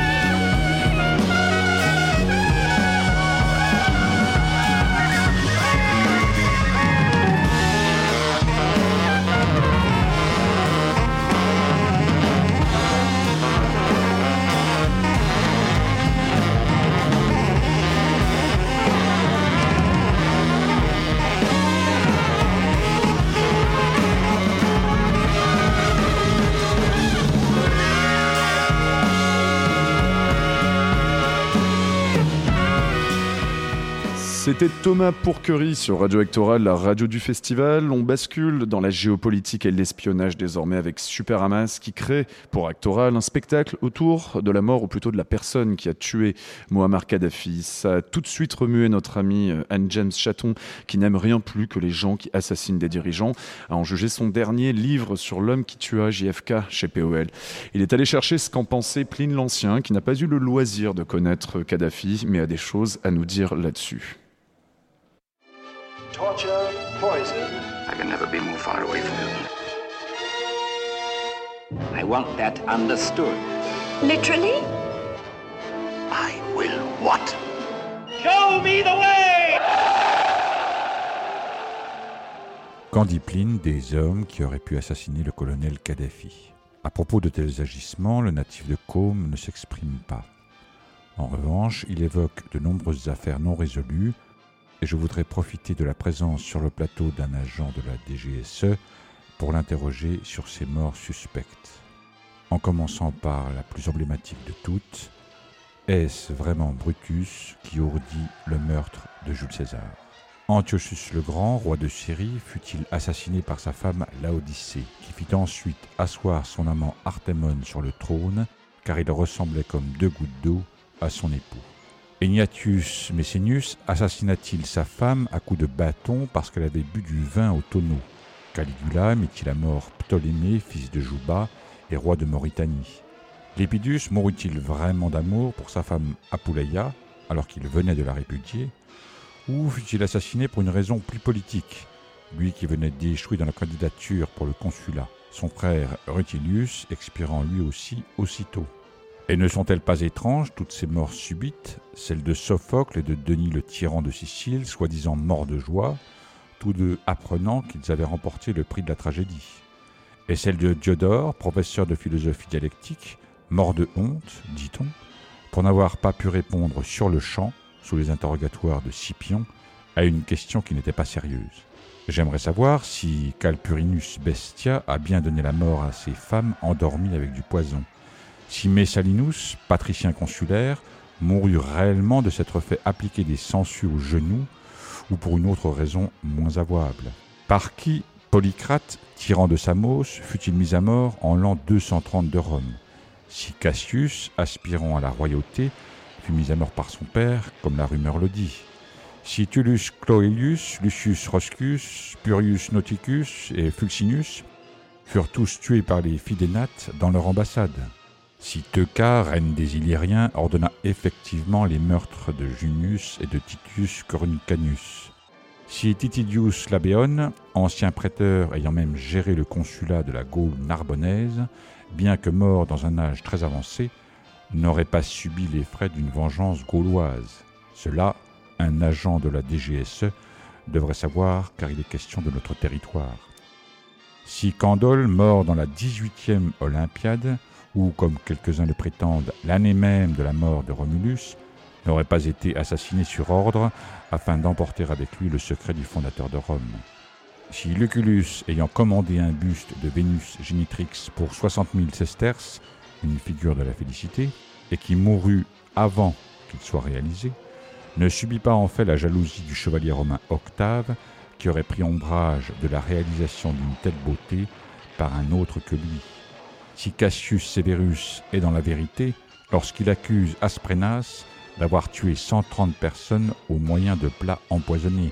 Si Proculeius, bien que jouissant de l'amitié de l'empereur Auguste, ne fut pas obligé par ce dernier d'avaler du gypse et de mourir alors dans une très violente douleur d'estomac, plutôt que mort par suicide, comme le raconte l'empereur.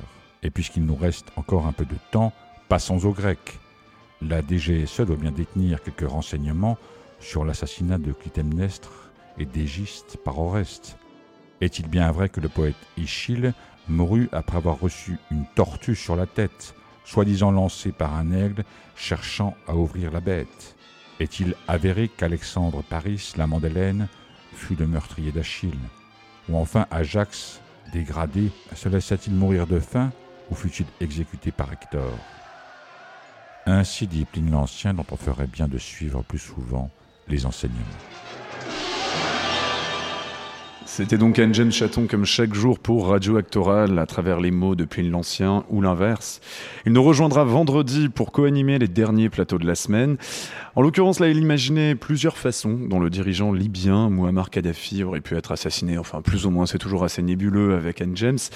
Mais nos invités savent mieux. Il ne s'agit pas, désolé, d'un agent de la DGSE, Anne James sera peut-être un peu déçu, mais de Roch et Vincent, membres de Superama, collectif implanté en France et en Autriche, qui produit des performances multimédia depuis près de 17 ans. Il mêle satire, géopolitique, histoire, divertissement et médias de masse et n'hésite pas à, transposer ça tel quel sur scène. Cette année à Actoral, il crée un spectacle, L'homme qui tua Muammar Kadhafi, à découvrir vendredi et samedi à 21h au gymnase, qui confronte un journaliste, Alexis Poulain, intervenant régulièrement sur des chaînes comme BFM et CNews, et un agent de la DGSE qui serait intervenu sur, sur le dossier libyen à l'époque, qui avait donc mené un soulèvement contre le dirigeant Muammar Kadhafi. Roch et Vincent, bonsoir. Bonsoir. Qu'est-ce qui vous intéresse d'abord, avant de rentrer vraiment dans la matière de, que vous avez exploitée sur ce, spe- pour ce spectacle, dans la situation de l'interview médiatique, un petit peu comme celle qu'on est en train de faire sur scène, dans la création donc on n'a pas pu encore voir, où on est vraiment sur un plateau télé. Pourquoi est-ce que vous avez voulu vraiment euh, utiliser ce langage-là, ce médium-là? Ce qui était très intéressant avec ce médium, c'est que en fait, il nous ramène à des faits qu'on connaît que par euh, que par la, précisément par le par les médias, puisque personne d'entre nous n'est allé en Libye, personne ne sait ce qui s'est passé véritablement à ce moment-là, et donc en fait, les images qu'on a, les, les informations qu'on a sur ce qui s'est passé en 2011 viennent du média, viennent de la radio, viennent de la télévision, donc ça nous semblait intéressant de reproduire cette euh, ce, ce cadre. Et dans un deuxième temps, on peut dire que euh, le spectacle euh, tel qu'il est aujourd'hui et tel qu'il a été pensé euh, dès le début, c'était un spectacle aussi sur le théâtre, donc il a deux volets en fait. Et le théâtre, c'est la parole. Et la parole aujourd'hui, à part la radio, quand elle est quand elle est diffusée à la télé, ben c'est une parole comme ça, médiatisée, etc. Donc en fait, c'était intéressant aussi de de mettre sur le plateau une parole telle qu'on la voit en fait par les médias. Alors en l'occurrence, la situation de l'interview, elle avait déjà été exploitée un petit peu au théâtre par euh, Nicolas Truong à l'époque dans un spectacle qui s'appelait Interview. Elle est assez, elle peut être fertile et puis déclencher pas mal de choses. Vous voulez, par exemple, que le spectacle ne soit pas exactement le même chaque jour et que ça déclenche quelque chose d'autre. Donc il y a une trame, on va dire, entre ce journaliste qui est un journaliste, euh, enfin comme on dit in real life, dans le civil, et cet agent de la DGSE, mais vous leur donnez une trame, et qu'est-ce qui se passe finalement? Comment vous les laissez euh, travailler eux-mêmes? Ce qui se passe, c'est très simple. C'est qu'en fait, euh, ce journaliste, au cours de l'enquête qu'il a menée sur les circonstances et les causes de Muammar Kadhafi, a rencontré un ancien officier de renseignement euh, qui appartenait à la DGSE, qui a travaillé euh, en, Libye. Donc, la situation du spectacle est celle-ci. Cet agent, ou cet officier de renseignement, est interviewé en direct par Alexis Poulain. Mais on a voulu donner aussi la possibilité au public de poser des questions à un ancien officier de renseignement, parce que ça c'est quelque chose qui s'est encore, à notre connaissance, jamais fait. Il y a eu beaucoup de témoignages dans des livres, dans un certain nombre de documentaires, mais sur un plateau de théâtre, c'est une première. Et puis on ne sait pas tous les jours qu'on a un officier de renseignement sous la main, donc euh, je crois, ou en tout cas j'espère, que euh, le, le- le public sera intéressé également de poser des questions à, cette, euh, à cet ancien espion, en fait. Euh, Est-ce que ce spectacle, s'intègre à une démarche journalistique véritable? Parce que bien évidemment, quand on parle de théâtre un peu documentaire comme ça, au théâtre, on peut jouer avec l'illusion. Comme vous le disiez tout à l'heure, c'est aussi un, travail sur le théâtre lui-même. Est-ce que justement, on aime bien jouer avec ça? Et aussi la question de la rigueur jour- journalistique, de créer une sorte de trouble à cet endroit-là, à la fois autant pour le spectateur que pour les faits eux-mêmes? Bah, la, rigueur journalistique, c'est quelque chose qu'on peut questionner, surtout aujourd'hui. Et donc, je pense que le, le- le spectacle pose cette question-là d'une certaine manière, en creux quelquefois, et puis, euh, et puis quelquefois moins, moins en creux. Donc, je pense qu'on on traverse ces questions-là, je pense, dans le spectacle, effectivement. La question de qu'est-ce que c'est que la rigueur journa- journalistique. Alexis Poulain, c'est un, un journaliste ou un éditorialiste politique qui passe sur les plateaux euh, quotidiennement. Il est éditorialiste pour Russia Today, mais il est aussi sur Arte dans 28 minutes. Et finalement, la réalité de ce métier, c'est aussi le spectacle.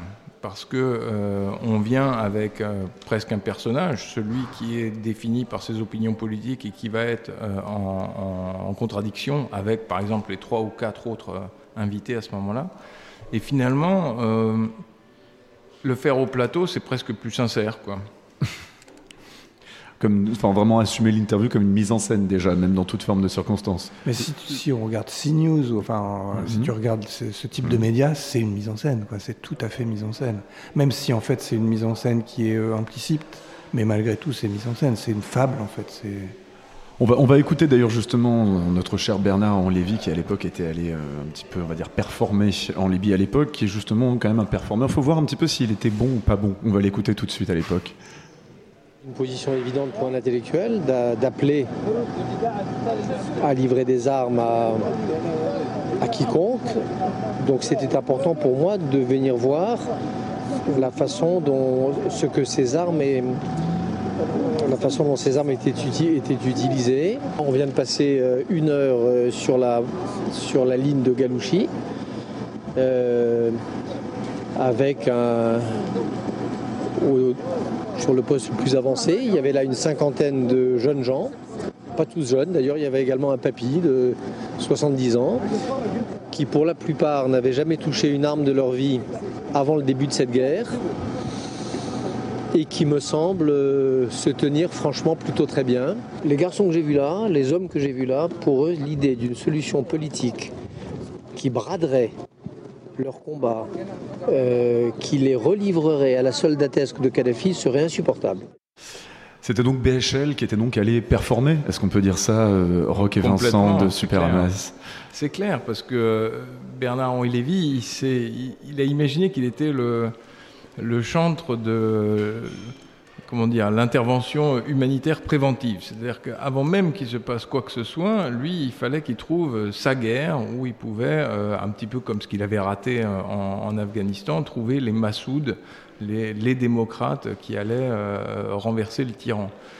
Il s'est lourdement trompé parce que, et ça, l'officier de renseignement qui intervient dans le spectacle le, dit très clairement, parmi les membres du CNT, donc de la rébellion libyenne, aux trois quarts, c'était des islamistes. Et il s'est fait complètement avoir. Et, et- et- et finalement, c'est ça le drame, c'est qu'il était vraisemblablement sincère, en tout cas dans la mise en scène de son propre personnage. Et, euh, et voilà, les conséquences sont dramatiques. Mais un type comme BHL, euh, on parlait de spectacle journalistique, euh, c'est un type, bah, il, il se présente, bien ça, déjà, voilà, il, se présente comme un comme intellectuel, garant d'une espèce de d'honnêteté intellectuelle. En fait, c'est un type qui est déjà euh, pied et main euh, dans le dans la société du spectacle et dans son business en fait. Alors justement, vous citez euh, Guy Debord, le fameux vrai qui devient un moment du faux, le faux qui devient un moment du vrai, et vous intégrez finalement BHL à tout ceci. Est-ce que vous vous êtes posé un petit peu cette question d'une forme de responsabilité de ce que l'on montre quand on, quand on manipule une histoire telle que celle géopolitique, relativement récente? Aujourd'hui, on parle beaucoup de théâtre documentaire, on s'attend de plus en plus à une sorte de transparence, à ce que le théâtre nous dise quelque chose de précis, de vrai. Finalement, on ne sait pas exactement ce qui peut sortir de, ce- de votre spectacle. Et également, quel est le travail d'enquête que vous avez fait derrière? Est-ce que vraiment le vrai et le faux sont des choses que vous prenez en, en considération? Ou bien c'est uniquement de la fiction? Il y a une part de fiction, mais euh, je- on, je- on pourrait prendre, euh, on pourrait prendre un exemple qui n'est pas euh, en fait le spectacle de Superama. Vous voulez dire qui- pas celui-là ou un autre spectacle de quelqu'un d'autre pas, un, pas un spectacle. D'accord. C'est soit euh, qu'est-ce que qu'est-ce que le vrai en fait? C'est une, question qui semble anonyme mais qui est absolument euh, fondamentale. Qu'est-ce que le vrai? À partir du moment où il y a un récit où on relate euh, un événement, euh, on le fictionnalise. Donc à partir du moment où, euh, où un journaliste, même le plus honnête des journalistes, fait un, fait un reportage, donc on n'est pas dans le spectacle, hein, euh, on peut, un reportage de Mediapart, il y a une part de subjectivité, il y a une part de, il y a une part de fiction en fait, il y a une part de narration. Et donc à partir de, à partir de ce moment-là, je pense que quand le théâtre doit s'interroger euh, sur ça, sur ce dispositif, et il se doit en fait de, de- de prendre en compte cette, cette part-là, cette part de fiction et de narration. Et je pense que c'est notre travail en fait de, de jouer avec ça. Le théâtre, c'est le lieu de la fiction. Par définition, on rentre dans un théâtre et on sait que ça va être faux. On sait que c'est un acteur qui va jouer à ceci. Qu'est-ce qui se passe si, au contraire, c'est vrai? Qu'est-ce qui se passe si, alors que j'ai payé mon ticket, je rentre dans une salle, je m'attends à ce qu'on me raconte une histoire avec des personnages, et en fait, ce ne sont pas des personnages. Et c'est pas une histoire, mais c'est l'histoire avec un grand H. quoi. Alors, c'est toujours compliqué, c'est ce que dit Vincent, il y a une part de, de- de fictionnalisation, mais peut-être que c'est que 5%, et 95%, peut-être que c'est authentique. Mais c'est très difficile de déterminer où est cette limite. Oui, vous n'êtes pas un média. De toute façon, il faudrait quand même pas confondre finalement le théâtre et puis une sorte de faire arriver comme ça de l'information euh, à proprement parler. On n'est pas là pour informer les gens. On est peut-être là pour poser des problèmes. On n'est pas là pour informer les gens, mais quand on lit un roman, qui n'est pas un média non plus, euh, on apprend des choses. Donc, euh, on apprend des choses sur la vie, on apprend des choses sur nous-mêmes. Enfin, voilà. Donc, en, en fait, le- on apprend. Enfin, il me semble que. Enfin, il nous semble qu'au théâtre, euh, on doit apprendre quelque chose. Après, la façon dont on l'apprend, et qu'est-ce qu'on apprend, c'est tout, c'est tout Oui. le débat, en fait. Et peut-être qu'on n'apprend pas forcément des faits, mais peut-être qu'on apprend quelque chose qui est davantage de l'ordre de la sensation. Qu'est-ce que ça fait d'être manipulé? Qu'est-ce que ça fait d'être manipulé quand on est l'opinion publique et qu'en 2011 on nous explique qu'il faut absolument intervenir en Libye parce que euh, il y a une urgence humanitaire, il y a une urgence démocratique et, qui, et tout le monde se dit oui bon moi, effectivement ces pauvres Libyens il faut les aider. Est-ce que ça c'est vrai? Oui, non, je ne sais pas. Est-ce qu'au théâtre c'est vrai? Oui, non. C'est intéressant de le mettre en abîme. On peut, oui, on do- peut donc faire des mises en abîme comme ça de manipulation euh, tout en restant éthique, tout de même, ou pas? Super Bah, ramasse. C'est un, c'est un petit peu ce qu'on fait depuis un moment, donc. tout en restant éthique. Il y a toujours cette question hein, de l'éthique du spectateur quand on le manipule et quand on essaie justement de faire une, une métaphore sur la façon dont il est manipulé, on va dire, dans la vie quotidienne. mais- Je crois qu'avec Superama, on, a, on considère le spectateur comme, quel- comme un être intelligent qui a, qui a la capacité de faire la différence entre euh, le vrai, le faux, ou en tout cas qui peut travailler son esprit critique et se, et se questionner sur ce, qui est, euh, sur ce qui est vrai et ce qui est faux. C'est un pari, hein, peut-être qu'on se trompe. Vous, vous transposez aussi l'esthétique même médiatique sur scène, de ce que Mhm. j'ai pu en voir du moins de, sur, ce- sur cette création qui a été en travail récemment, donc on va vraiment y avoir la première euh, vendredi soir. Comment est-ce qu'on dirige un journaliste? Vous le laissez complètement être lui-même, donc là en l'occurrence euh, Alexis Poulain qui est vraiment un habitué des plateaux télé, qui connaît très bien ces formats-là, oui Euh, si on laisse Alexis tout seul et livré à lui-même, euh, non, c'est pas possible. Parce que euh, auquel, au- auquel cas, euh, on, a, on aurait euh, un truc qui ressemblerait pas du tout à quelque chose qu'on peut écouter. Parce Ouais, que ce serait de la télé. Ce serait de la télé. Ah, justement, En comment est-ce qu'on est-ce Eh ben, qu'on la met la différence? Enfin, Parce que vous reconstituez Non, mais- un plateau télé et une situation d'interview, telle qu'on peut la voir à la télévision, même ici maintenant. On ralentit, on ralentit. En fait. Oui, déjà. On ralentit. C'est surtout ça en fait, on ralentit. Parce que euh, en fait, euh, on, a, on a remarqué en travaillant avec lui que si on le laissait euh, à sa vitesse, Mm. on n'écoutait plus en fait. Parce qu'à la télé, c'est pas fait pour qu'on écoute, c'est juste fait pour que ça fasse du bruit en fait. Ah, Parce que la télé, c'est trois minutes aussi, Mhm. alors qu'au théâtre, on a Les une choses vont vite, oui. Ouais. Ça va très Donc vite. votre, écri- votre écriture, votre intervention, elle est plus dans- sur une question de rythme finalement, mais en dehors de ça, vous Une question laissez- de rythme, pas seulement, parce qu'on a aussi, après, euh, Superama mettant en scène cette interview, il y a aussi une dimension qui est proprement théâtrale, avec euh, ben, d'une part une scène qui, est, qui apparaît un petit peu comme une surprise. Et, et- et qui fait intervenir euh, voilà, des, des éléments de décor qui sont assez surprenants, et puis aussi un- une autre séquence qui, elle, est, est davantage médiatisée, parce que dans ce spectacle, où finalement on écoute une parole de manière presque constante, il était important d'avoir aussi quelque chose qui était de l'ordre de la sensation. Donc on- c'est par ces biais-là que notre intervention s'est faite. Là, on se pose aussi la question de pourquoi ce journaliste plutôt qu'un autre, et puis d'ailleurs pourquoi finalement cet agent euh, de, de la DGSE plutôt qu'un autre. Et ça pose aussi la question donc, du recrutement. Donc déjà le journaliste, vous l'avez sélectionné juste par euh, un peu par les rencontres. Je crois qu'en fait vous vous êtes bourré la gueule ensemble dans un bar euh, thaïlandais, dans, une- dans un resto thaïlandais vers Gare du Nord, si j'ai bien compris. Ah oui, mais en fait le recrutement s'est fait un petit peu en amont de ça, Ouais, tout de même, que ouais. l'un des membres de Superama a, a fait ses études Avec- sciences oui. politiques avec euh, Alexis Poulain il y a 25 ans. Donc euh, ensuite il a fallu le convaincre, et là, là il était nécessaire de le saouler. D'où le restaurant thaïlandais près de la Mais gare après, du Nord. euh, Et après paf, on se retrouve dans une création pour Actoral. Ouais. Oui, Eh en oui, même- voilà. En même temps, en même temps, en fait, avec avec Alexis, on a on a on a d'abord euh, senti comment ça pouvait se passer. C'est pas évident. Enfin, on- a priori, il fallait et pour lui et pour nous. Et, euh, et je pense que en fait, ce qui s'est passé, c'est qu'il a quand même du talent. C'est-à-dire que sur scène, il est vraiment bien. Et donc, du coup, c'est pas qu'un recrutement, c'est aussi une rencontre. Et ça, je pense que c'est euh, beaucoup. Enfin, avec Superama, on a beaucoup fait ça. On a beaucoup travaillé avec des gens qui qui viennent pas du théâtre, qui sont pas du théâtre, qui sont pas des acteurs. Il y a eu une a- hôtesse de l'air par le passé, des Voilà, gogo dancers, voilà, etc. voilà. Un réfugié politique somalien réfugiés aussi. politiques somaliens, enfin, voilà, et, et d'autres, voilà. Et donc, du coup, euh, si tu veux, c'est quelque chose dont on a l'habitude, c'est-à-dire, euh, Euh, et même quand on travaille avec des performances des acteurs, euh, c'est la rencontre de ce qui peut se passer aussi à côté qui nous intéresse et qui fait qu'on peut diriger les gens. En fait, c'est dans un rapport de confiance. Et donc du coup, avec Alexis, ça s'est vraiment passé comme ça. C'est-à-dire qu'on a senti que ben il y avait une confiance mutuelle et qu'on pouvait avancer sur le projet. C'est-à-dire qu'il comprenait, il avait l'intelligence du projet, il avait la confiance par rapport à ce qu'on pouvait faire ensemble.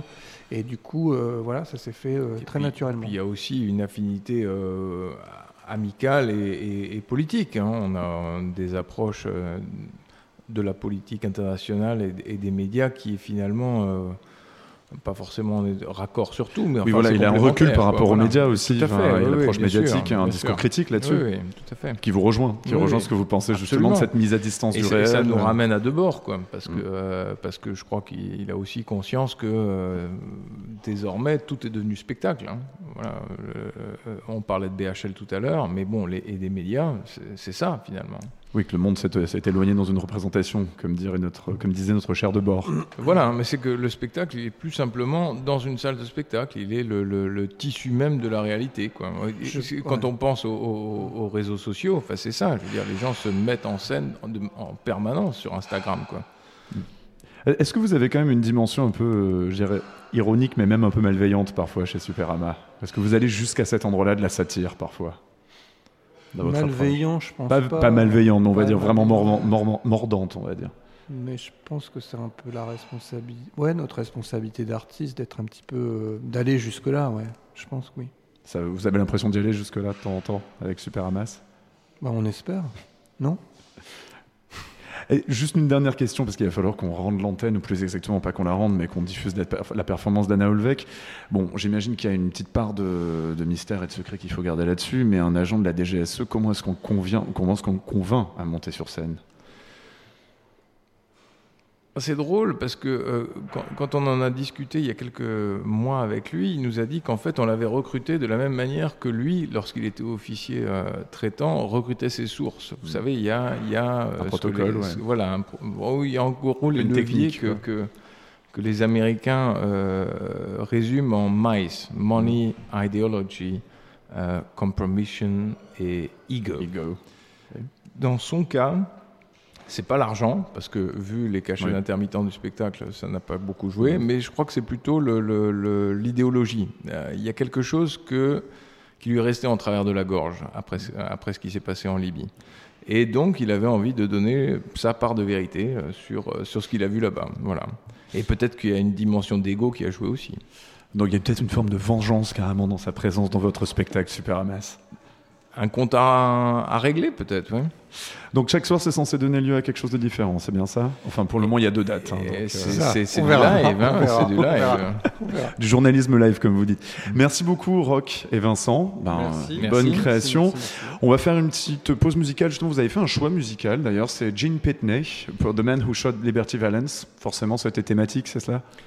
Bah oui, c'est euh, la fameuse phrase que tout le monde euh, étudie dans les écoles de cinéma. Mhm. hein, Quand euh, la légende est euh, plus belle que la réalité, on imprime la légende.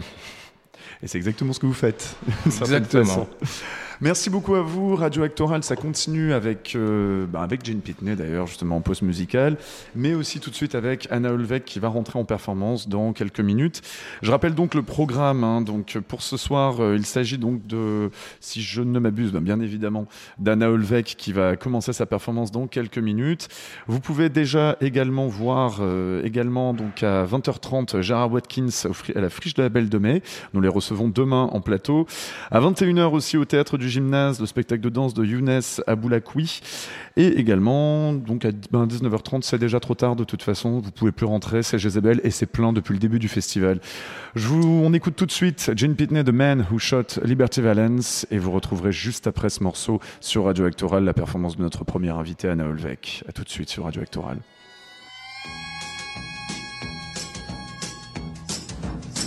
When Liberty Valance rode to town, the women folk would hide. They'd hide. When Liberty Valance walked around, the men would step aside. Because the point of a gun was the only law that Liberty understood. When it came to shooting straight and fast, he was mighty good. From out of the east, a stranger came, a law book in his hand. Oh man, the kind of a man the West would need to tame a troubled land. Cause the point of a gun was the only law that liberty understood. When it came to shooting straight and fast, he was mighty good. Many a man would face his gun, and many a man would fall. The man who shot Liberty Valance, he shot Liberty Valance. He was the bravest of them all.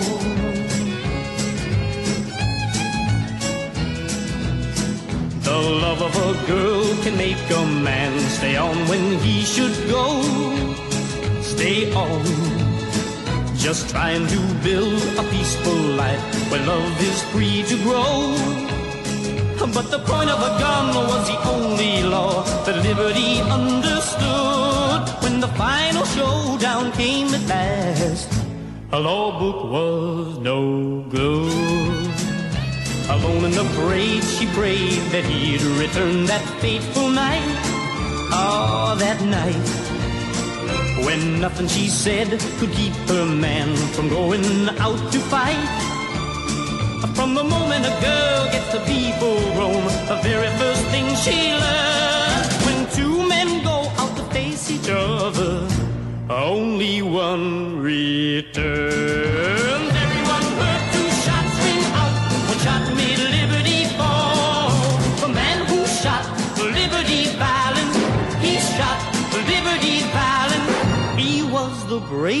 Of them all. The man who shot Liberty Valance, he shot Liberty Valance. He was the bravest of them all.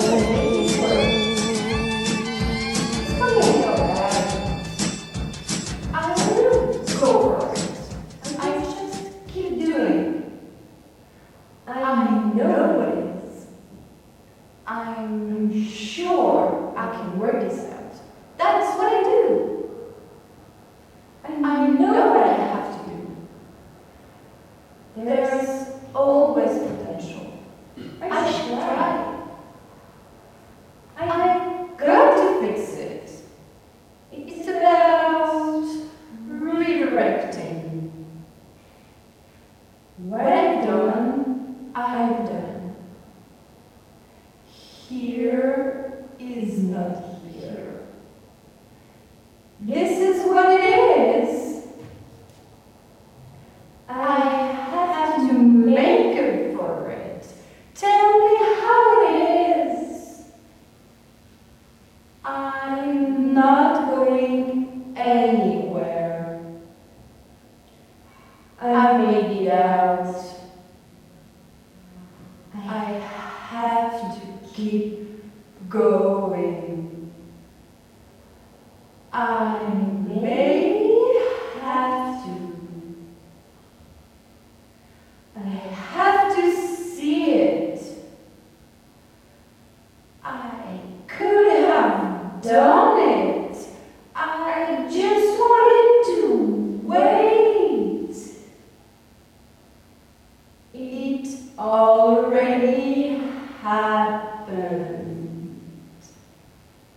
It all words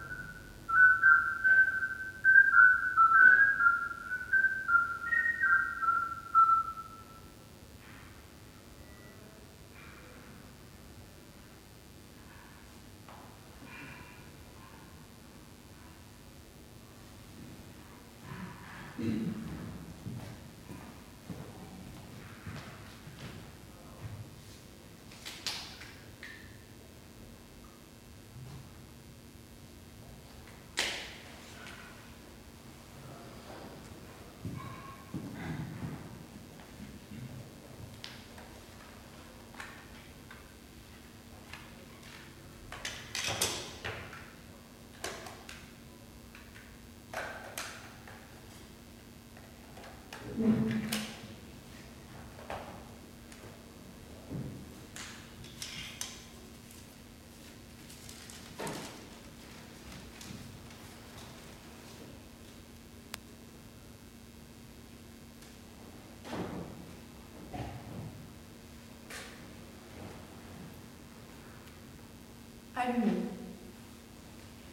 revenir, monter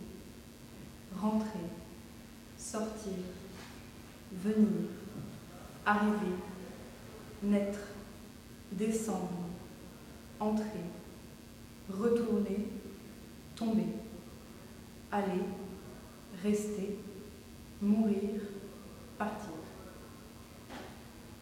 Je suis allumée, je suis revenue, je suis montée, je suis rentrée, je suis sortie, je suis venue, je suis arrivée, je suis née. Je suis descendue, je suis entrée, je suis retournée, je suis tombée. Je suis allée, je suis restée. Il est mort, elle est partie. Il est revenu, elle est rentrée. Elle est montée, il s'est allumé. Il est sorti, elle est venue. Je suis arrivée, je suis née. Elle est descendue, il est entré. Je me suis retournée, je suis tombée. J'y suis allée, elle est restée. Je suis morte, il est parti. Je suis arrivée, il est sorti. Elle est venue, elle est montée. Il est revenu, elle est descendue. Je suis restée, je suis entrée. Elle est tombée, il est rentré. Je me suis retournée, j'y suis allée. Mais il s'est allumé, elle y est née. Je suis morte et il est parti.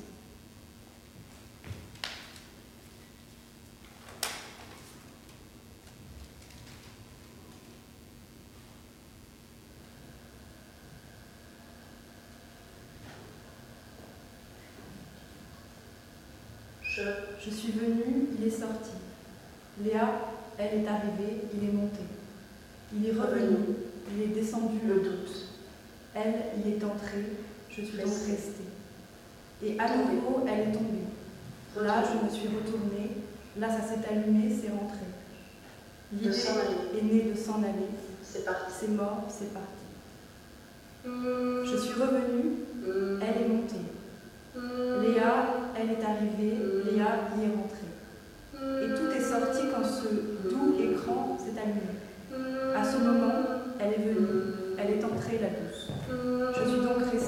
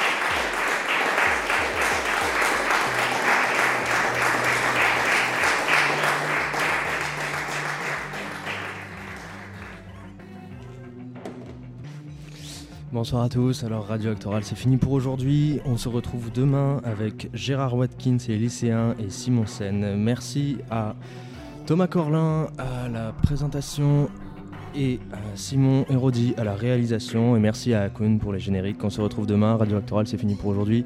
Passez une superbe soirée.